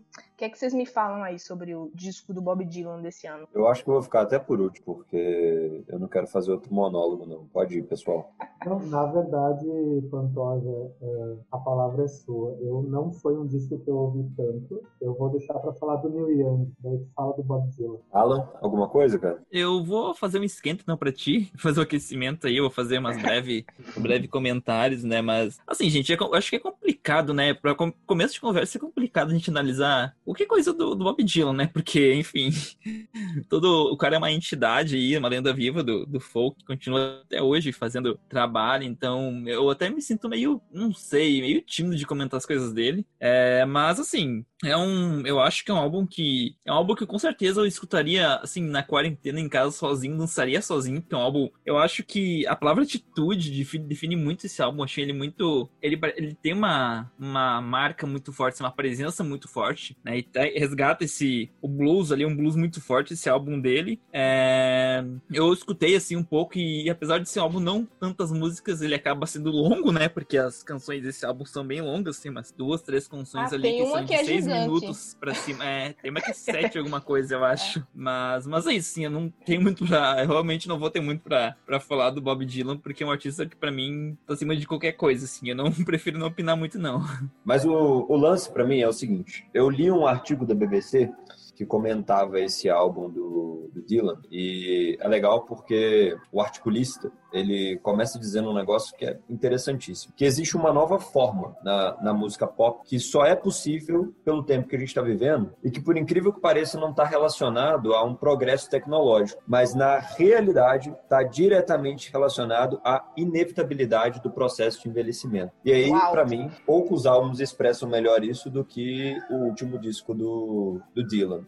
E aí, assim, tem muita coisa que a gente poderia dizer sobre esse álbum. Eu acho que é um daqueles momentos que a gente tem que dizer que dava um programa só para isso. É, mas eu queria dizer para vocês que eu acho que o Dylan aqui ele faz um, um, um meia-culpa histórico, passando por toda a trajetória folk que o Bob Dylan acaba desenvolvendo ali, toda a sua carreira. A gente tem aquela produção massiva na década de 60, a gente tem ali uma virada significativa no finalzinho da década de 80 e um novo Bob Dylan na década de 90. E o Dylan explora muito pouco a presença do jazz. E o jazz é parte da identidade da música tradicional americana. E nesse álbum, eu acho que a gente tem o Dylan trazendo algo que os fãs sempre aguardaram, que é justamente essa pincelada do, da sua característica, da, do seu DNA, com um olhar diferente, com um olhar voltado para o jazz e para música é, e para música que se desenvolve ali mais no sul, né, do, do, dos Estados Unidos ali, principalmente principalmente em meados da década de 50 e 60. E nesse álbum, o, o Dylan, que, que, por incrível que pareça, tem um nome ali que eu acho que é um contraste já, né, com, com o restante da obra do, do Dylan, que é Rough and Rowdy Ways.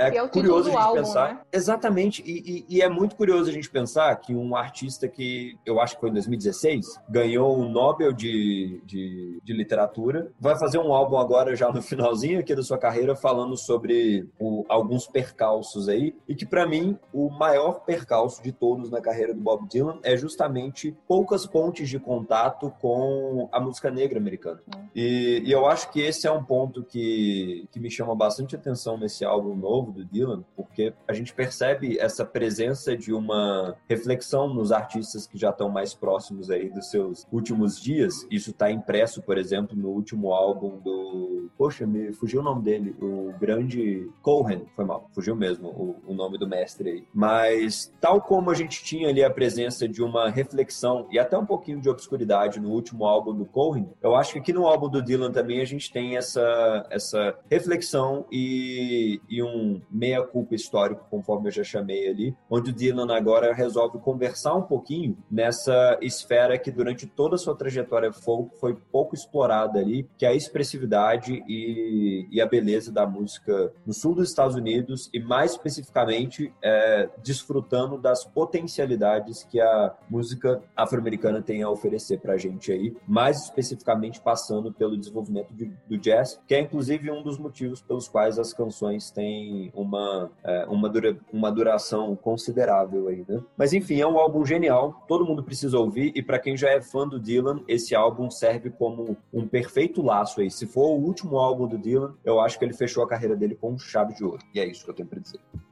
E eu não tenho nada para dizer depois disso.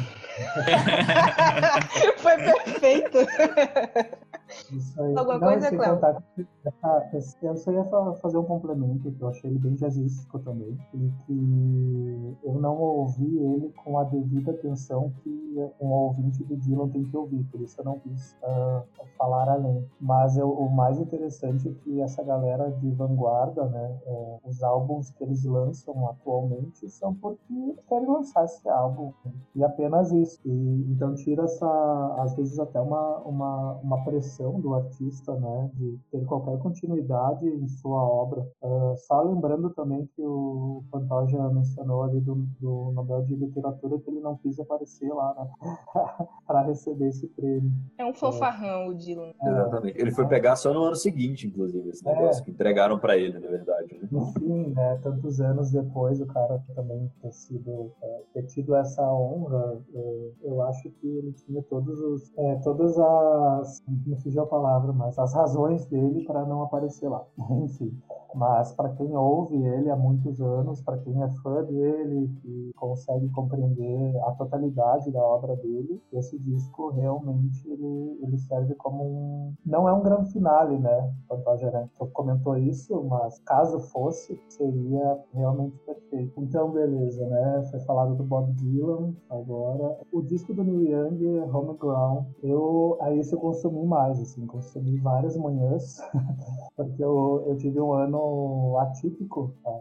todo mundo teve um ano atípico, atípico quanto a tudo que aconteceu, mas o meu ano teve muito trabalho, muito mais do que eu, do que eu fazia. Então, eu chegava no meu trabalho de manhã, ah, colocava uma play, Spotify e o Homegrown, comecei a ouvir, ouvir assim, muito. Eh, só para fazer uma síntese, então, o Homegrown, as resenhas falaram muito que era um álbum perdido do Neil Young. Eu discordo um pouquinho, porque eu acho que ele é um álbum escondido, é diferente de perdido, tá? Ah, para quem não sabe, este álbum está sendo lançado 45 anos depois que ele foi composto. É, é um dos álbuns mais emotivos do Neil Young, em que o próprio Neil Young ele sentia um pouquinho de vergonha em lançá-lo ele na, na época ah, que ele compôs, porque ele vinha de uma... As composições, na verdade, nasceram do rompimento que ele teve com a esposa, é, que é mãe até do primeiro filho dele. Então, assim, é um, um Neil mais vulnerável, né, suscetível à emoção, que talvez naquele momento da vida ele não quis é, mostrar muito, né? E o que eu acho mais bacana, é, eu lembro de, assim, já é um disco novo do Neil Young, eu disse, nossa, outro disco, porque eu não conseguia ainda acabar a discografia, daí eu fui pesquisar, é um- na verdade é um, é um velho novo disco, eu achei isso muito, muito, muito legal. Então, assim, é um disco que tem letras bastante pessoais, é, como eu comentei, que envolve dor, vulnerabilidade, é, é, instigavam ele a ter essa vergonha de compartilhar. E eu acho que num- numa síntese, as letras falam sobre uma obsessão por quem perdeu alguém. Assim, passa pelo seu tempo de dor, depois tenta fugir da realidade, depois tem até uma canção em que ele tem uma ânsia de encontrar um novo amor. Mas eu acho muito bacana o, o primeiro verso que abre o disco, a, a canção se chama Separate Ways, e numa tradução assim rápida ele diz: Não vou pedir desculpas. A luz que, que brilhava nos seus olhos não desapareceu, voltará em breve. Então, assim, quando ele entra o disco falando sobre isso, tu já sabe que vem Vai ser mais pesado. emoções à frente. Então, pra mim, esse disco foi o que eu consumi mais, assim, dos clássicos. Uh, Homegrown. E eu acho que ele é, tem um toque bem da, da, daquela época mais assim do, do, do, Neil, do Neil Young, mais country, tem um folk. Eu, eu, eu ouço essa, é, as músicas desse disco específico, é, eu, eu intitulei ele de folk de quintal estrelado. Sabe aquele segundo tá de noite que tu coloca aquele folk, vai lá pro e fica olhando assim pro céu estrelado à noite, pensando em várias uhum. reflexões, eu acho que, tem muito. Essa é a trilha sonora perfeita. Quero, isso, eu só quero fazer uma menção ao do Bruce Springsteen também. Eu ia mencioná-lo também, ah. mas eu ia só mencioná-lo, então pode. É, mas assim, na verdade, uh, eu não ouvi ele completamente, mas a gente tá falando da galera mais de 70 anos, né? Os clássicos, uhum. então ele lançou esse disco agora. Uh, ainda vou degustar ele, porque assim, vai ser muito, mas, mas muito difícil ele conseguir apagar o Western Stars de dentro de mim, porque o, o disco dele que eu amei, assim. Inclusive eu escrevi um texto, uma resenha que em algum momento tu vai acabar postando no Foco da Outra. Eu então, já assim, postei, assim, menino. Pra mim eu ouvi. Ah, não me lembrava. Esse já? Tá vendo que esse ano são muitos anos em um só? Esse texto já foi ah, postado. Eu não lembrava disso, tu acredita? Tá. Pois é, eu acredito, porque eu esqueci de vários discos também que eu falei já. Foi, uma... foi uma, um lapso de memória, então. Mas é que realmente esse disco, ele é. é enfim, eu gostei muito dele. Então, ouvir esse novo disco pós Western Stars, eu preciso de um tempinho a mais. Mas assim, eu deixo meu registro dos clássicos pro Neil Young e Home Ground. Tem que ser é ouvido. E eu ia, eu ia mencionar exatamente isso também, porque eu vi que, que saiu o álbum, tá na minha lista pra ouvir. Eu vi também que ele aparece lá na, na famigerada lista da Rolling Stone em 12 lugar, como um dos melhores discos do ano, mas eu ouvi pouco ainda. As que eu ouvi é uma, tem umas baladas folk bem legais, mas também não supera o anterior, não. E só pra gente fechar aqui os clássicos, eu queria só citar, porque a gente falou de uma macharada, mas uma mulher que eu ouvi muito esse ano, que é a Johnny Mitchell, Mitchell, que eu tô, tipo, muito na vibe dela, saiu uma coletânea esse ano, uh, com os arquivos da Johnny Mitchell, e onde ela canta algumas músicas do começo da sua carreira. Então, é uma coletânea com clássicos dela ali dos anos 60, entre 63 e 67, e que é muito bom uh, ah, para quem, como eu, tá revisitando a obra da Johnny Mitchell, conhecer isso que ela gravou ali no começo, e também eu acho que é uma boa obra para fãs, sabe, que estavam sentindo falta de alguma coisa da Johnny, dar essa revisitada no trabalho dela. É... Bom, eu, eu, acho que foi um, um, bom lançamento também desse ano. A Johnny já tem muitos problemas na vida dela, eu acho que dificilmente ela vai lançar algo inédito ou algo, assim, autoral, mas ela tem muita coisa boa aí que vale a pena a gente explorar. E essa coletânea eu acho que, que veio a calhar, sabe, com esse ano. Acabou que ela fez uma entrevista pro, pro The Guardian falando um pouco sobre o processo de composição dela e várias coisas desse período. E, enfim, é uma lenda viva também a Johnny Mitchell e, e vale a pena ouvir, ler a entrevista e dar essa revisitada no trabalho dela. E eu não sei se vocês querem comentar mais alguma coisa sobre clássicos. Se não, a gente entra aí nos lançamentos gerais para eu saber o que é que vocês ouviram que vale a pena a gente mencionar ainda nesse papo de 80 horas aqui. O clássico, só pra frisar aí com uma frase motivacional, eu tava até puxando uns dados aqui, encabeçando a lista dos 70, o Bob Dylan tá com 79, Neil Young 75, a Johnny Mitchell 77, Cat Stevens 72. E aí um recado para os jovens aí que vocês estão esperando para lançar seu projeto depois dessa, hein? pois é, o caçulinha tem 72. Nossa. 72 o mais novo. Não, o, Bru o Bruce 71, se eu não me engano. Eita, também. então o caçulinha não, deve ser o Bruce. oh, e só para, já que a gente está falando dos veteranos aí também, vale mencionar que a gente tem uma série de TV que consegue levar essa galera toda aí no, no pacote de trilha sonora, que é This Is Us. Quem não assiste, pode conferir. Pois eu adoro. Cleo também. Tu também, Bom, Alan? Na real, eu comecei a assistir este ano, recentemente, ela. Pois é, é bem Cleo... Uh, dá pra eu... gente fazer um podcast de 5 horas do This Is Us. boa, dá. boa. Vamos fazer isso, vamos fazer isso. Mas enfim, lançamentos gerais, galera. O que é que vocês ouviram esse ano que não estavam nessas categorias aqui que a gente falou e que merece ser mencionado? Vou começar então, tá? Eu uh, separei alguns, mas até por conta do tempo, para a gente ser mais sucinto, eu vou falar do lançamento do Gustavo Bertoni, The Fine Line Between Loneliness and Solitude. Excelente. Eu achei disco, dei essa palavra, excelente, fantástico. É, o Gustavo Bertoni já é um cara que eu ouço há muito tempo na banda Scalene. Eu acho que a banda em si, ela já é uma, ela tem uma qualidade que eu escrevi já alguns textos, foi muito legal que chegou até eles, eles até repostaram isso. Eu acho que eles têm uma qualidade acima do nível de Marte. Eu costumo brincar isso, em vez de ser acima do nível de Marte. E muito disso eu percebo nos discos solo do Gustavo. Ele é um cara extremamente meticuloso nas escolhas dele, sempre boas escolhas. É, ele pensa da capa a, tudo, tudo é muito bem pensado. E esse disco, assim, ele tem um, um minimalismo artístico em cada composição. Uh, no texto que eu escrevi pro Folk, que também chegou até ele, né, mas foi muito legal, porque... É, sim, sim. Gustavo é parceiro uma muito legal, né, ele, ele repostar, agradecer o nosso o, o texto em si, e eu, eu até intitulei esse disco meio como um folk urbano. Sim. o folk sempre é meio rural, né, o folk é, mas eu acredito que assim, até porque esse disco foi feito, foi gravado entre São Paulo e Berlim, então não poderia ser diferente, né? está falando de, de metrópoles, eu acho que é, eu, eu, quando eu coloco esse disco para ouvir, eu sinto essa, na verdade, essa leve fuga desse barulho caótico que está ali fora com a janela fechada, né? Mas aí fecha a janela e coloca esse disco e tu consegue ouvir ele de uma forma mais calma. Uh, acho legal também tá? Esse disco ele foi feito num curto espaço de tempo para gravar um disco que foram 10 meses. Então, assim, tu uhum. compor, gravar, né?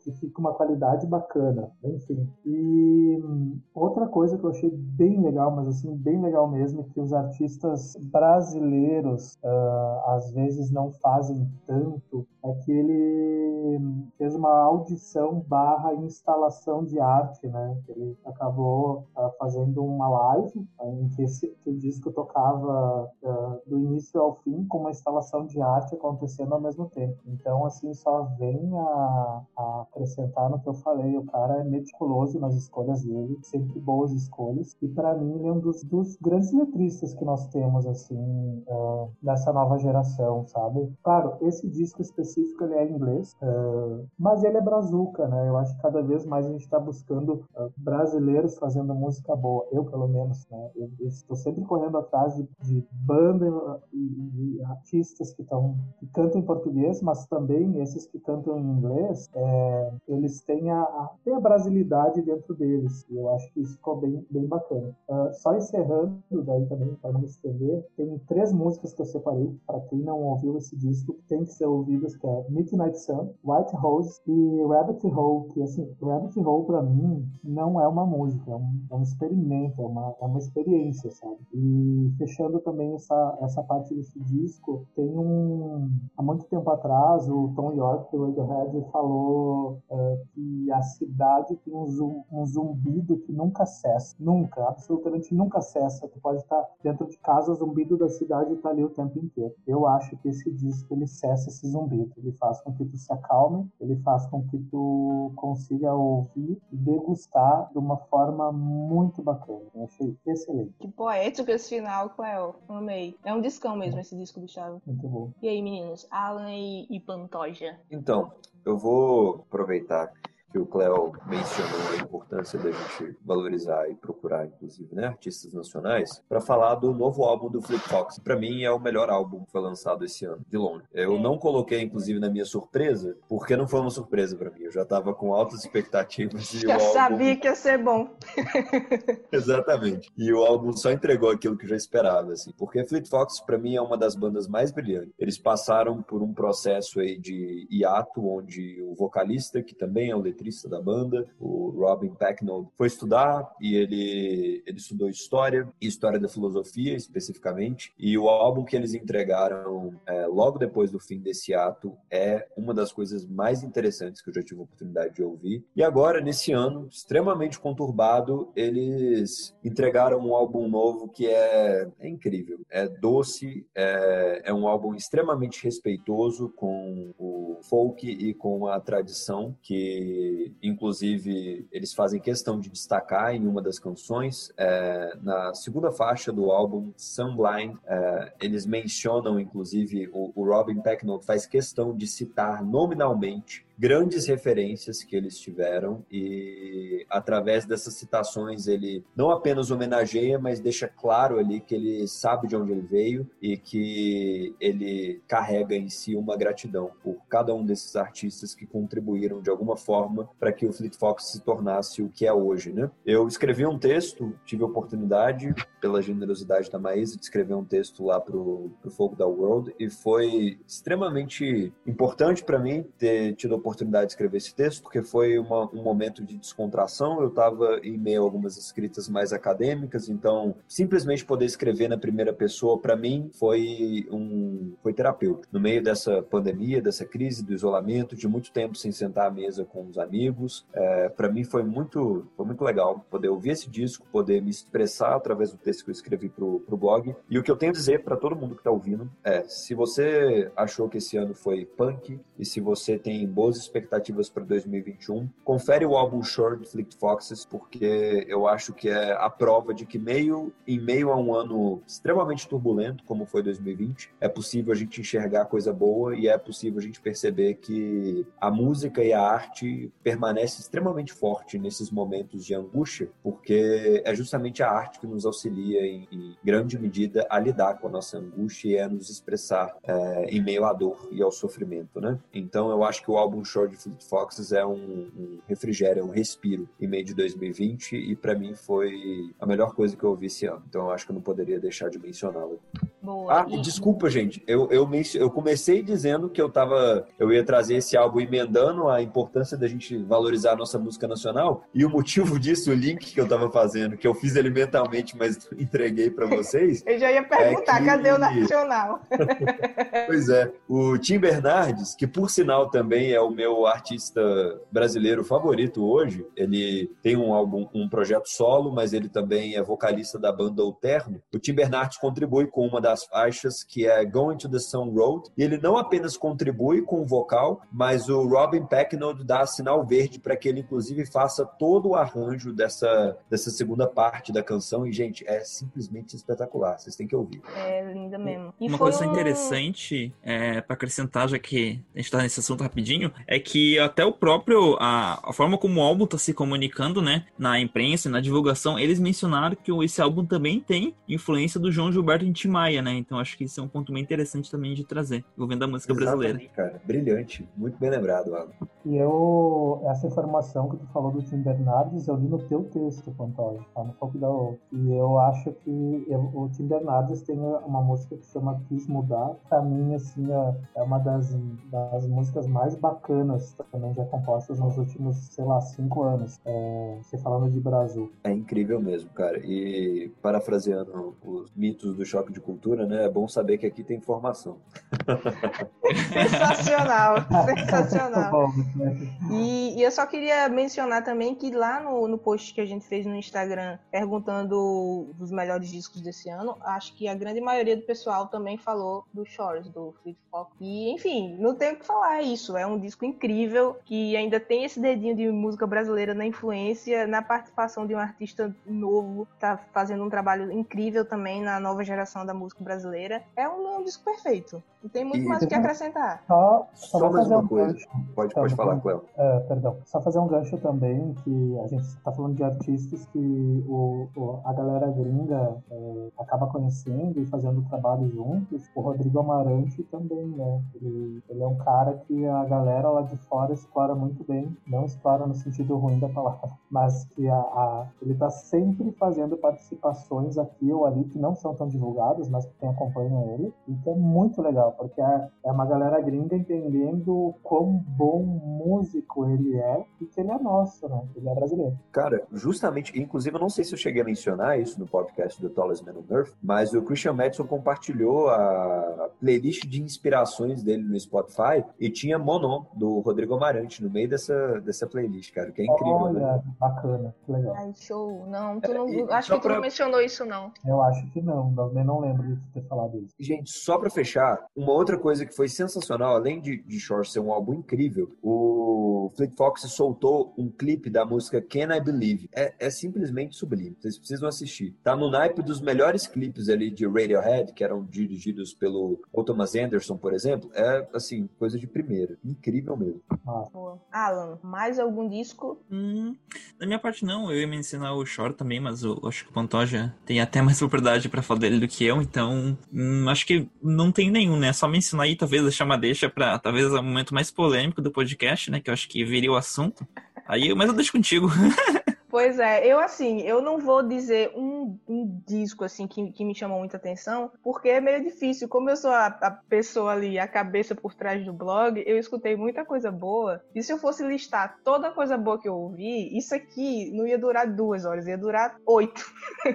porque teve muita coisa legal esse ano. Eu queria só mencionar rapidão dois discos femininos que eu amei e que, consequentemente, estão concorrendo também aos melhores álbuns folk esse ano, que é o álbum da Laura Marlin, Song for Our Daughter, que é um álbum que ela meio que escreveu como se ela estivesse deixando a- a- aquele legado de informações para uma filha fictícia que não existe. É, é um álbum incrível, tipo, muito incrível, muito bonito. Hum, a Laura é fantástica em tudo que ela faz, mas nesse álbum ela conseguiu se superar um bocado. É um álbum muito bonito. E o, o álbum novo da Secret Sisters, que se chama Sat, Sat Eita, olha a dificuldade de falar inglês, gente. Saturn Return, que é o, o retorno de Saturno, né? Um disco muito massa, que, como sempre, elas fazem um- um- uma sonoridade bem rebuscada ali dos anos 60. É muito bom. Tem a, a, a, coprodução da Brandy Carlile, que pra mim é uma das mulheres mais importantes na música folk country atualmente. Então, são dois discos fantásticos que eu acho que merecem ser escutados. E além de vários outros que eu ouvi, enfim, vão lá no blog que tem muito texto sobre muito disco. E queria também dizer que eu tô feliz com o lançamento do Ray LaMontagne esse ano, porque ele voltou pro Ray falar. LaMontagne que eu gosto, porque Eu ia ele se perdeu, ele se perdeu ali naquela fase supernova Ouroboros. Eu não entendi o que ele fez ali, mas ele voltou pra né? é, ele voltou pro Ilha Montana que eu gosto, então, enfim, vale ouvir esse disco novo dele, que é o Monovision. É, deixa eu fazer um comentário, porque esse do Ray LaMontagne eu ouvi também, e também gostei muito, achei que ele retornou, né? Eu acho que os artistas passeiam, às vezes, por lugares que não são tão bacanas, eles têm que se descobrir também. Sim, tem que experimentar, É, né? Artista tem que É, eles, experimentar. eles têm que experimentar, mas, é, mas enfim. E eu acho que o Ray LaMontagne tem uma coisa, a voz dele, o timbre de voz dele é sensacional, né? E eu acho que nesse disco ele volta a fazer uma coisa que poucos, poucos artistas pra mim têm. Ele canta de uma forma que parece que assim, tu tá sentado na sala, tu vai ouvindo, tu vai prestar atenção, parece que ele vai te contar alguma coisa que é só pra ti, sabe? Assim, aquela coisa do, do É. sussurro, assim, de um segredo, eu vou cantar isso aqui só pra nós, sabe? Ele pega o violão e começa a cantar, tipo, não espalha. Eu acho isso muito intimista, eu gostei bastante Pois é. desse disco dele, tá? E eu até listei aqui uma, uma faixa que eu achei bem diferente, que é Strong Enough, que é, eu achei ela bem... Linda. É, e não, eu achei ela bem pra cima, assim, uma faixa bem Uhum. pra cima do, do, do álbum, e mencionar a harmônica, né, que eu amo uma beijinho de boca, em Will Make It Through, então eles também utilizam ali, ela é muito legal. E só pra fazer menção honrosa mesmo, tá? Ao disco do Novo Amor, que é o Cannot Be What's Over, e do Lupanes, que é um, um EP que é o Pacific. É, gosto muito deles, muito Ah, mesmo. incrível, cara. Mas eu achei esses dois discos, assim, discos bons, nada de maravilhoso. Uhum. É, saltam duas ou três músicas que são muito boas, mas como artistas, os dois também dessa nova geração são artistas, eles são dois dos quais eu ouço muito, eles estão sempre encabeçados nos artistas que eu mais ouço. Mas os discos foram, pra mim, foram, foram bons apenas, nada muito, muito incrível. Então, eu soltei o meu incrível aqui pelo, pela sua lembrança do Group Ains, Cléo, porque, cara, ele é um, um artista que eu conheci através do Folk da World e, embora esse último, esse último álbum, né, eu não tenha dado tanto, o Ru Paynes, ele é um cara que me traz um sentimento é, de calma e de paz muito grande, assim. Principalmente porque ele tem, tem algo nele que eu acho muito fácil de, de me conectar, que está relacionado a, a, uma certa melancolia, né? A gente nunca tem um, um, uma canção feliz do Ru Paynes que seja completamente alegre e alto astral. A gente sempre vai ter notas menores e quando a letra em si não é, não é um pouco trágica, né? Então, embora esse não tenha sido o disco que eu mais escutei, eu também achei extremamente interessante de ouvir durante esse ano aí, porque eu acho que eu tava na vibe, saca? Não, e eu acho que ele é um cara muito normal, né? Não sei se tu tem essa, essa mesma percepção, assim, dele. Eu acompanho praticamente ali no Instagram, assim, é um cara super normal, que tá ali fazendo um, uma música, é um, é um cara que eu vejo ele fazendo bastante post meio natureza e tudo mais. É, e, é mas eu também concordo contigo. Eu, as músicas que eu mais gosto dele são as mais melancólicas, né? É, eu conheci ele com Weight of Your World, acho que essa é o nome, agora não esqueci exatamente. Lá em 2018, e achava ela linda, linda, linda, assim, mas triste pra caramba, mas muito linda, né? Uhum. Depois veio Hands, que eu nunca mais parei de ouvir, e Little Giants também. Gosto Ai, amo. Muito, muito, muito, muito, muito dela. É. A Maís é amiga dele, né? Então, assim, eu acho que Gente, ela vai. Se tivesse mais tempo, eu dizia pra vocês como foi maravilhoso falar com ele por telefone. Mas. mas não ah, dá tempo. Vocês é. viram que ele também marcou presença em This Is Us, né? Claro. Se eu não me engano, no primeiro episódio dessa nova temporada ele tá lá. Isso Ai, aí, eu até. Eu, não assisti ah, não ainda o episódio. Eu te, mandei, eu te, mandei, um print da música dele. Tinha música dele, não. Sim, vocês ficam me mandando coisas de This Is Us. Spoiler, né? nem fiquei muito. eu tô quase fazendo um grupo de pessoas que assistem This Is Us pra gente comentar. Eu acho que dá toda uma nova comunidade, hein, Maísa? Dá um novo blog aí, se bobear. É, né? Mas vamos gravar o episódio sobre a trilha sonora de Desastre. Precisamos fazer isso. Temos, temos, é verdade.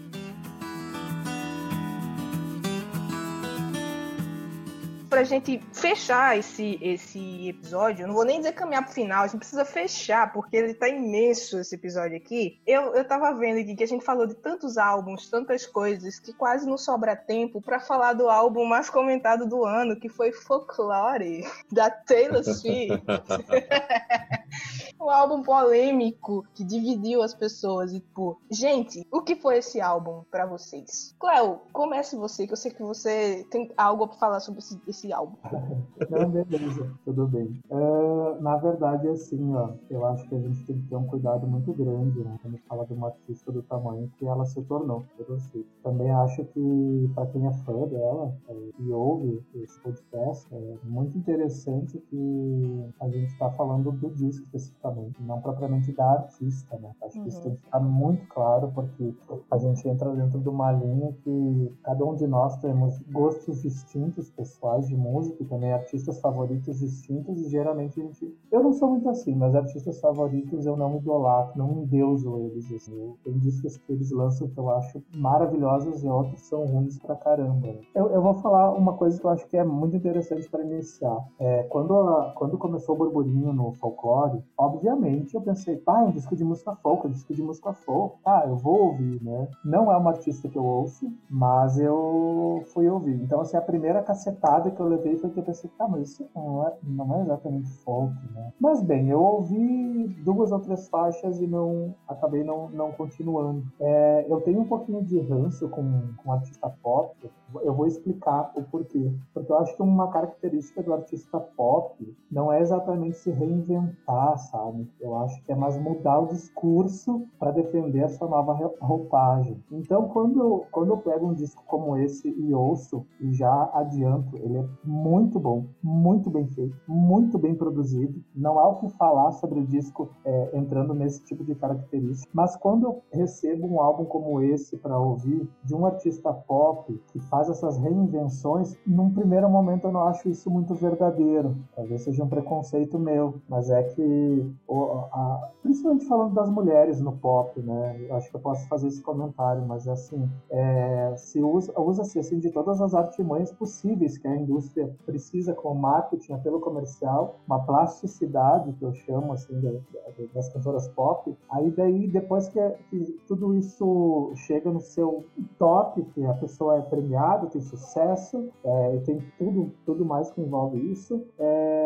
alguns artistas assim fazem alguma coisa fora do eixo e defendem esse novo caminho.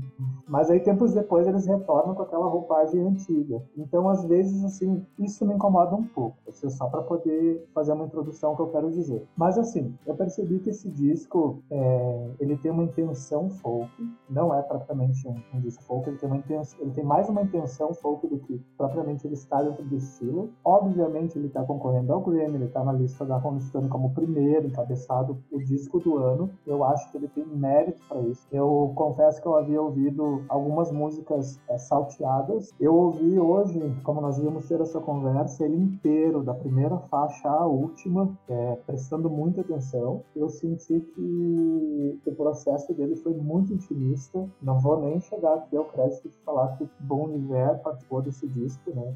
eu acho que quando um artista da categoria do Bon Iver acredita num projeto desses, é porque ele é bom, não, não há o que falar. E, mas assim, sabe que depois dessa segunda audição completa a ele, eu acho que eu abri um pouquinho mais a cabeça. Eu gostei bastante de várias canções. Eu achei que algumas delas sim remetem muito ao folk. Eu até anotei aqui, tem uma canção que chama Back, tem até gaita de boa, muito bacana. E tem uma baladona lindérrima que chama Seven. Então, eu gostei muito dessa, dessa música, muito mesmo. E eu achei isso, ele foi super bem produzido, que sim, ele vai levar todos os prêmios. Aí eu não vou entrar nos méritos do que a academia busca e as premiações, porque eu, é, meus artistas favoritos até nem participam dessas premiações, mas eu achei ainda mais legal, é, então para dar mérito à artista que ela é, é, uma cantora se dispor num ano como esse a fazer um trabalho íntimo como esse, com qualidade, com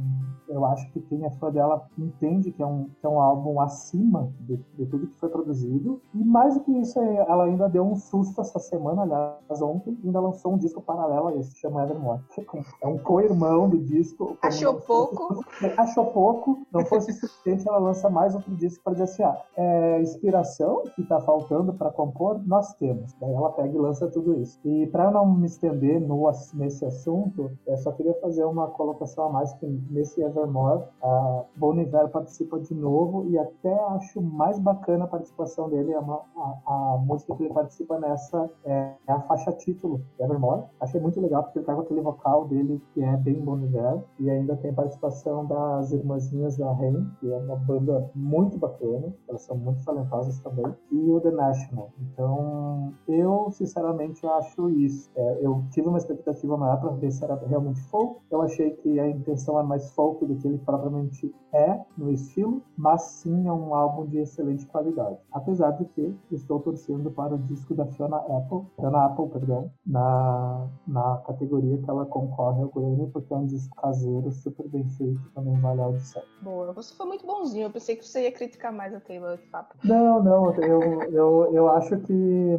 parte muito disso, né? A gente tem que uh, entender os propósitos. Eu acho que o, o propósito maior da, da, minha fala nesse contexto é o que eu, que eu fiz na introdução. Uhum. Eu preciso sentir que é verdadeiro, tá? Ah, muito importante, senão vou, vou... Tem um disco de uma cantora que se chama Jill, ela é lá dos anos 90, uh, que se chama Peace of You. Eu tenho esse disco, estou com ele aqui em mãos, e eu quero dizer que, assim, uh, se alguém ouvir esse disco, vai entender que isso que foi feito agora, já foi feito lá atrás, só que agora está melhor produzido. E tem uma música que eu indico para quem quer saber do que eu estou falando, porque tem essa leva folk que chama Don't, é a faixa 11 desse disco. Eu acho que abre uma reflexão sobre coisas boas também que foram feitas lá atrás e que não tiveram seu merecido reconhecimento. Boa. Eu acho que eu já falei muito sobre esse disco da Taylor no texto que eu escrevi. Acho que tudo que eu queria falar eu falei naquele texto. Então não vou repetir, mas eu acho que esse disco foi importante por algumas razões. E o principal deles é gerar. A principal delas é gerar a discussão que ele gerou é, entre todas as pessoas que, que ouviram o disco, sabe? Tanto essa discussão do que afinal de contas é folk, do que afinal de contas é, é o folclore que ela tá falando ali em cima, é de fazer com que as pessoas busquem mais sobre, que foi uma coisa que me surpreendeu muito, a quantidade de fãs da Taylor Swift que chegaram no blog e, e comentaram, dizendo que chegaram lá por causa do disco dela e estavam descobrindo outros artistas. Então eu acho que essa discussão, essa mexida no, no mercado que esse fez foi muito importante. Ele em si é um álbum folk que eu, Maísa, ouviria? Talvez. Eu achar, eu diria que não, mas o meu Spotify, ele meio que me contradiz, porque a música que eu mais ouvi esse ano, segundo o Spotify, é a música da, da, da Taylor com Boniver, A Exile, né? Gente, eu quando, quando saiu, eu ouvia em looping essa música, porque eu achei muito boa. E aí, eu ouvi tanto em looping que ela foi a música que eu mais ouvi no ano. Tipo, eu ouvi basicamente em um mês essa música, mas ela superou tudo que eu ouvi o ano inteiro. Mas é isso que, que, que o Cléo já falou. É um disco muito bem feito, muito bem produzido. Agora, se ele é real ou não, aí eu já não sei, sabe? Assim, se foi uma jogada grande de marketing, talvez ela tem grana para isso e ela tem. Enfim, ela tem suporte para isso, né, gente? De fazer o que ela quiser. Amanhã ela pode lançar um álbum de hip hop e depois um álbum country. E, e ela pode fazer o que ela quiser. Que country, inclusive, foi a raiz dela lá muito atrás, country pop. E uh, os fãs dela vão gostar. Mas para mim é importante um artista como ela, influente como ela, lançar um álbum que faça as pessoas pensarem, sabe? Pode, você pode gostar ou não, mas você vai falar sobre e você vai discutir o tema dele. Então, nesse, nesse sentido, eu acho que o álbum foi bem importante. Aí, agora, se ele é o melhor álbum do ano ou não, aí deixa a, a academia aí escolher. Eu não, eu diria que não. Para mim, o melhor foi o da Phoebe Bridges, mas ele não tá nem concorrendo entre os melhores do ano. Tá só na categoriazinha dele ali de, de, de álbum alternativo. Mas enfim, eu acho que é isso. Não sei se Pantoja e Alan também tem algo a falar sobre a Taylor. Eu queria fazer um comentário muito breve. É, eu ouvi o álbum, graças à comoção também que eu, que eu vi rolando lá no Folk da World, mas é um álbum que ele não conversou comigo. Eu acho que o ponto da música, parte do, do que me chama atenção na, na música como uma forma de arte, é justamente essa possibilidade. É, assim como tem boas peças de teatro que não conversam muito bem comigo, talvez por uma falta de, de bagagem da minha parte, talvez por simplesmente é, o meu desenvolvimento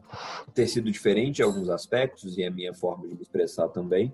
É, o mesmo vai ocorrer com, com belas pinturas e, e, com a música não poderia ser diferente. Então, eu não consegui me conectar com, com o álbum, embora eu reconheça que isso não faz necessariamente com que o álbum não tenha o seu mérito, né? Muito pelo contrário. Hoje eu tive a oportunidade de conhecer um canal, inclusive, que eu queria recomendar para vocês, que chama Middle Eight é um canal que comenta sobre discos, músicas específicas e o vídeo que me que, que acabou me chamando a atenção, que eu estava vendo hoje, é um vídeo sobre onde foi que Coldplay se perdeu. E é curioso que o que ele vai mostrar é que na realidade Coldplay, ao mesmo tempo que se perde alguns aspectos, acaba encontrando todo um novo nicho de fãs ali a cada virada que tem no estilo da banda, né? Desde o Parachutes, o primeiro álbum, até o último álbum lançado ali. E me fez parar para pensar pensar que eu acho que parte do desenvolvimento do artista ou parte da trajetória de alguns artistas vai gerar exatamente esse movimento. Assim, a gente tem pontos ali em que provavelmente a gente pode deixar de se conectar com algum artista,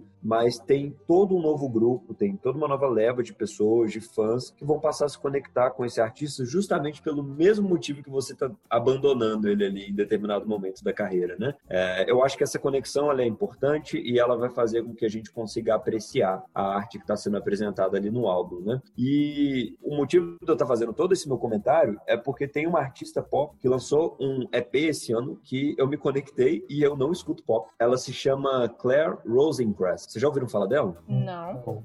Não? Também não. Ela tem uma música que viralizou aí na, na, na internet que se chama Backyard Boy. A minha esposa recebeu essa sugestão no YouTube e aí ela estava ouvindo, eu comecei a, a, a, escutar assim, pegando carona e achei a música música incrível e fui, fui assistir. Na verdade, eu comecei a assistir no clipe, achei tudo incrível. O clipe tem uma pegada muito interessante, assim, de Wes Anderson, para quem gosta de cinema aí. E a música é extremamente gostosa. Ela, ela fala muito desse tempo que a gente está vivendo, né? E todo o EP, assim, é muito interessante. A guria tem muita personalidade, assim. E embora seja uma, uma artista uma artista pop, tá fora ali geralmente do estilo musical que eu gosto de ouvir, eu consegui me conectar com o que ela tava, com o que ela tava cantando. E eu acho que o ponto, no final das contas, é justamente esse, assim. Eu acho que para além dessa discussão de se é folk ou não é, é o ponto principal para mim com a, com a Taylor Swift é se eu consigo me conectar ou não com o que ela tá dizendo. Infelizmente eu não consegui, mas quem sabe no futuro, né? Vamos ver. O futuro a Deus pertence. Pois é. é esse ponto que tu trouxe, é, Pantoja, acho que é muito interessante também, porque eu tive a mesma impressão que tu. É, eu acho que o álbum, para mim, não, ele não me conectou. De, eu tentei, eu juro que tentei. É, eu sou supermente aberta para outros gêneros musicais, eu tento sempre ouvir de tudo, mas eu realmente não me conectei com, com esse álbum, né? E eu acho que, assim, a discussão que a gente tá tendo aqui, né, sobre a Taylor, acho que até para o fã da Taylor que estiver assistindo e talvez tiver na, na, intenção de nos xingar,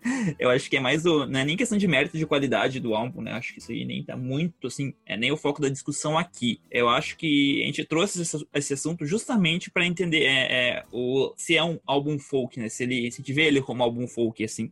É, e aí o, o Cleo, ele trouxe uma coisa muito interessante, um termo que eu achei muito interessante, que é que o Cleo fala que, que sentiu que esse álbum tem a intenção apenas de ser folk, nessa né? intenção de ser folk. É, eu concordo com ele, né? Porque, inclusive, quando saiu o lançamento do álbum, as primeiras imagens, a estética do álbum passa muito folk, né? A gente pega aquela estética rústica, né? Da, da natureza ali, é, conversa muito assim com uma estética indie folk, de álbuns indie folk que, que a gente tem por aí. E aí eu assisti nessa. E aí nessa, nessa vibe, assim, essas primeiras imagens eu acabei ouvindo, né? É, eu também acho que do álbum. A, a, a, música talvez eu tenha achado mais folk, que eu mais ouvi, e aí eu realmente ouvi bastante, justamente com a Boniver também, né? Que é a Exile, que assim como a Maísa, eu, eu escutei muito também essa música. Eu acho que essa música, assim, eu, eu assim, eu gostei bastante. É, de lado positivo, né? E até como a gente já. A Maísa comentou também, é, eu acho interessante artistas do, do mundo pop, a, a, ouvintes do mundo pop, conhecer também o Boniver, né? Essa conexão de, acredito que muitos, galera mais do pop, deve ter ido pesquisar sobre ele, né? Então, isso é algo bom. É, e aí, é, para finalizar esse assunto, uma, uma, um, uma frase que eu tava achando interessante, né? Enquanto eu tava conversando sobre essa questão de se ela foi verdadeira ou não, é, no documentário dela, né, que é o Miss Americana,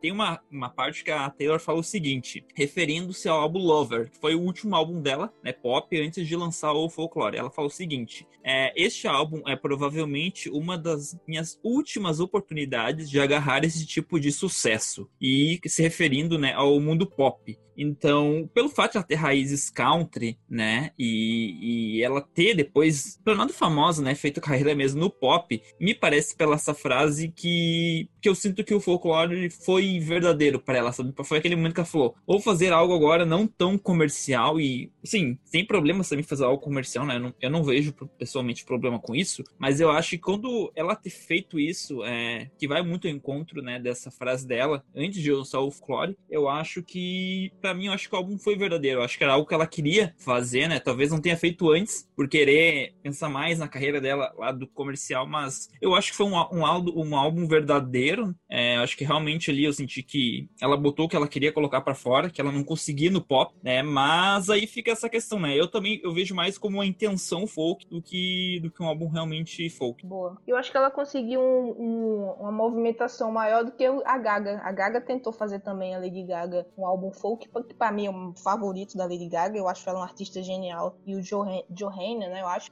é um álbum lindo, tem muita referência, se você for procurar atrás. E a, a, Gaga também gerou algumas discussões, mas a Taylor superou todas as discussões possíveis sobre, sobre as cenas aí.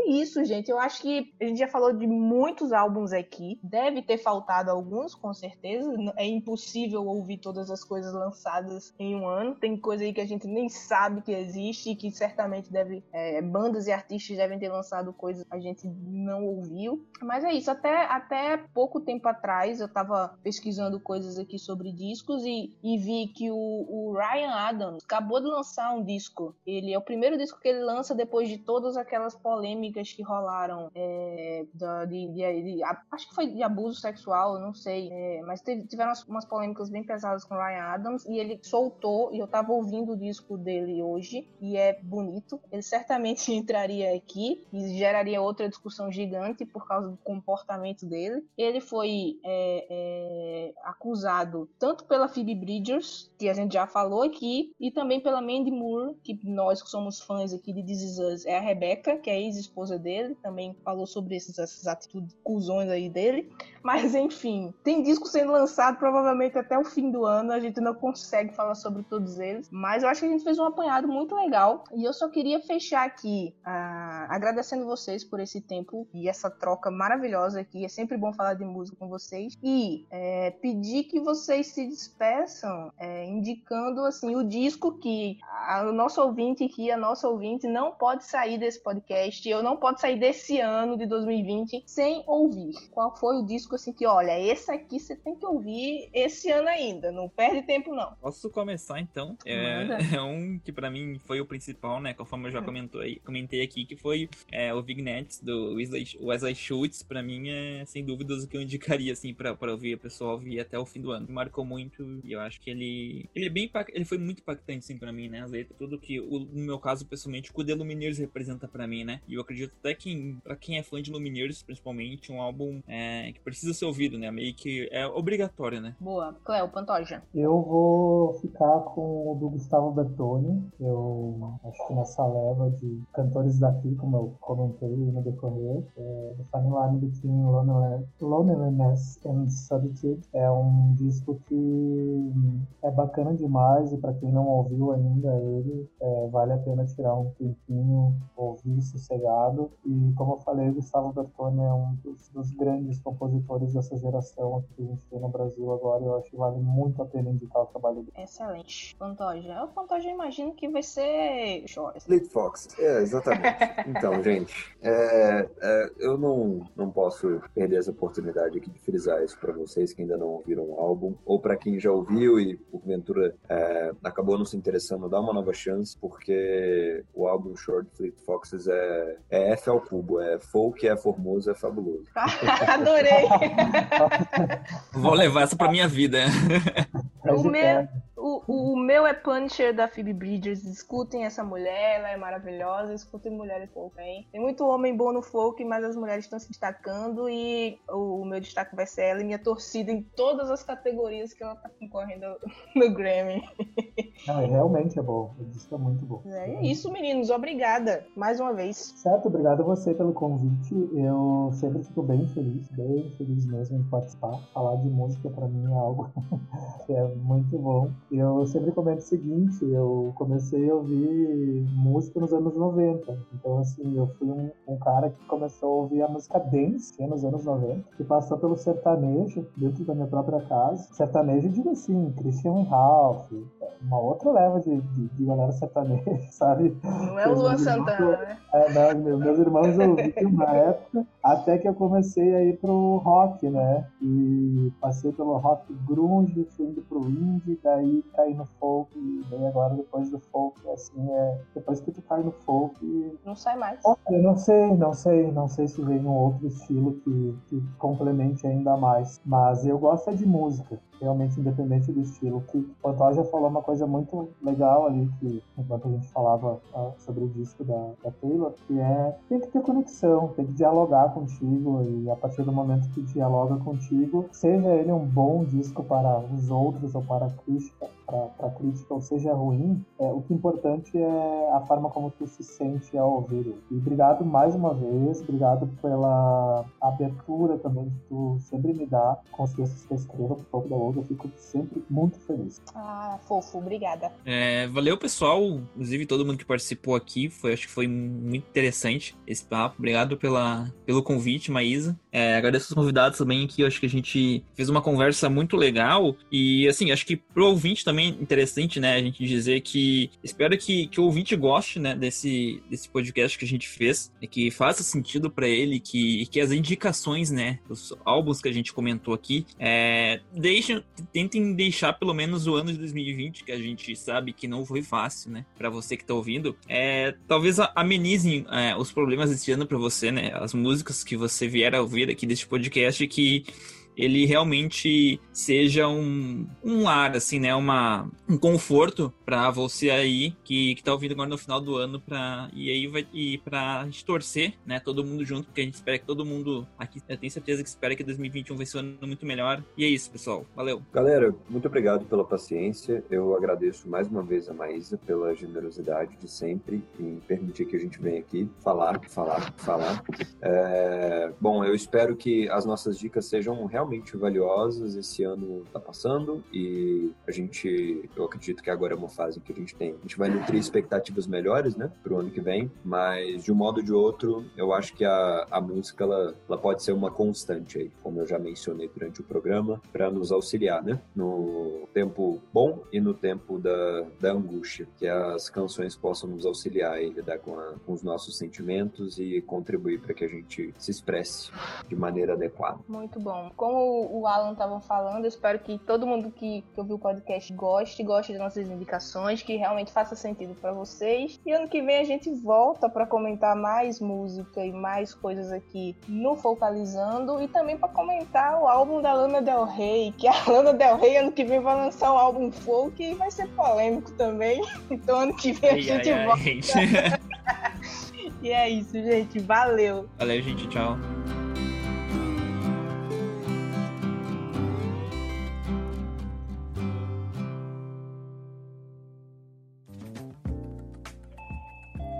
Você ouviu uma edição fonohouse.com.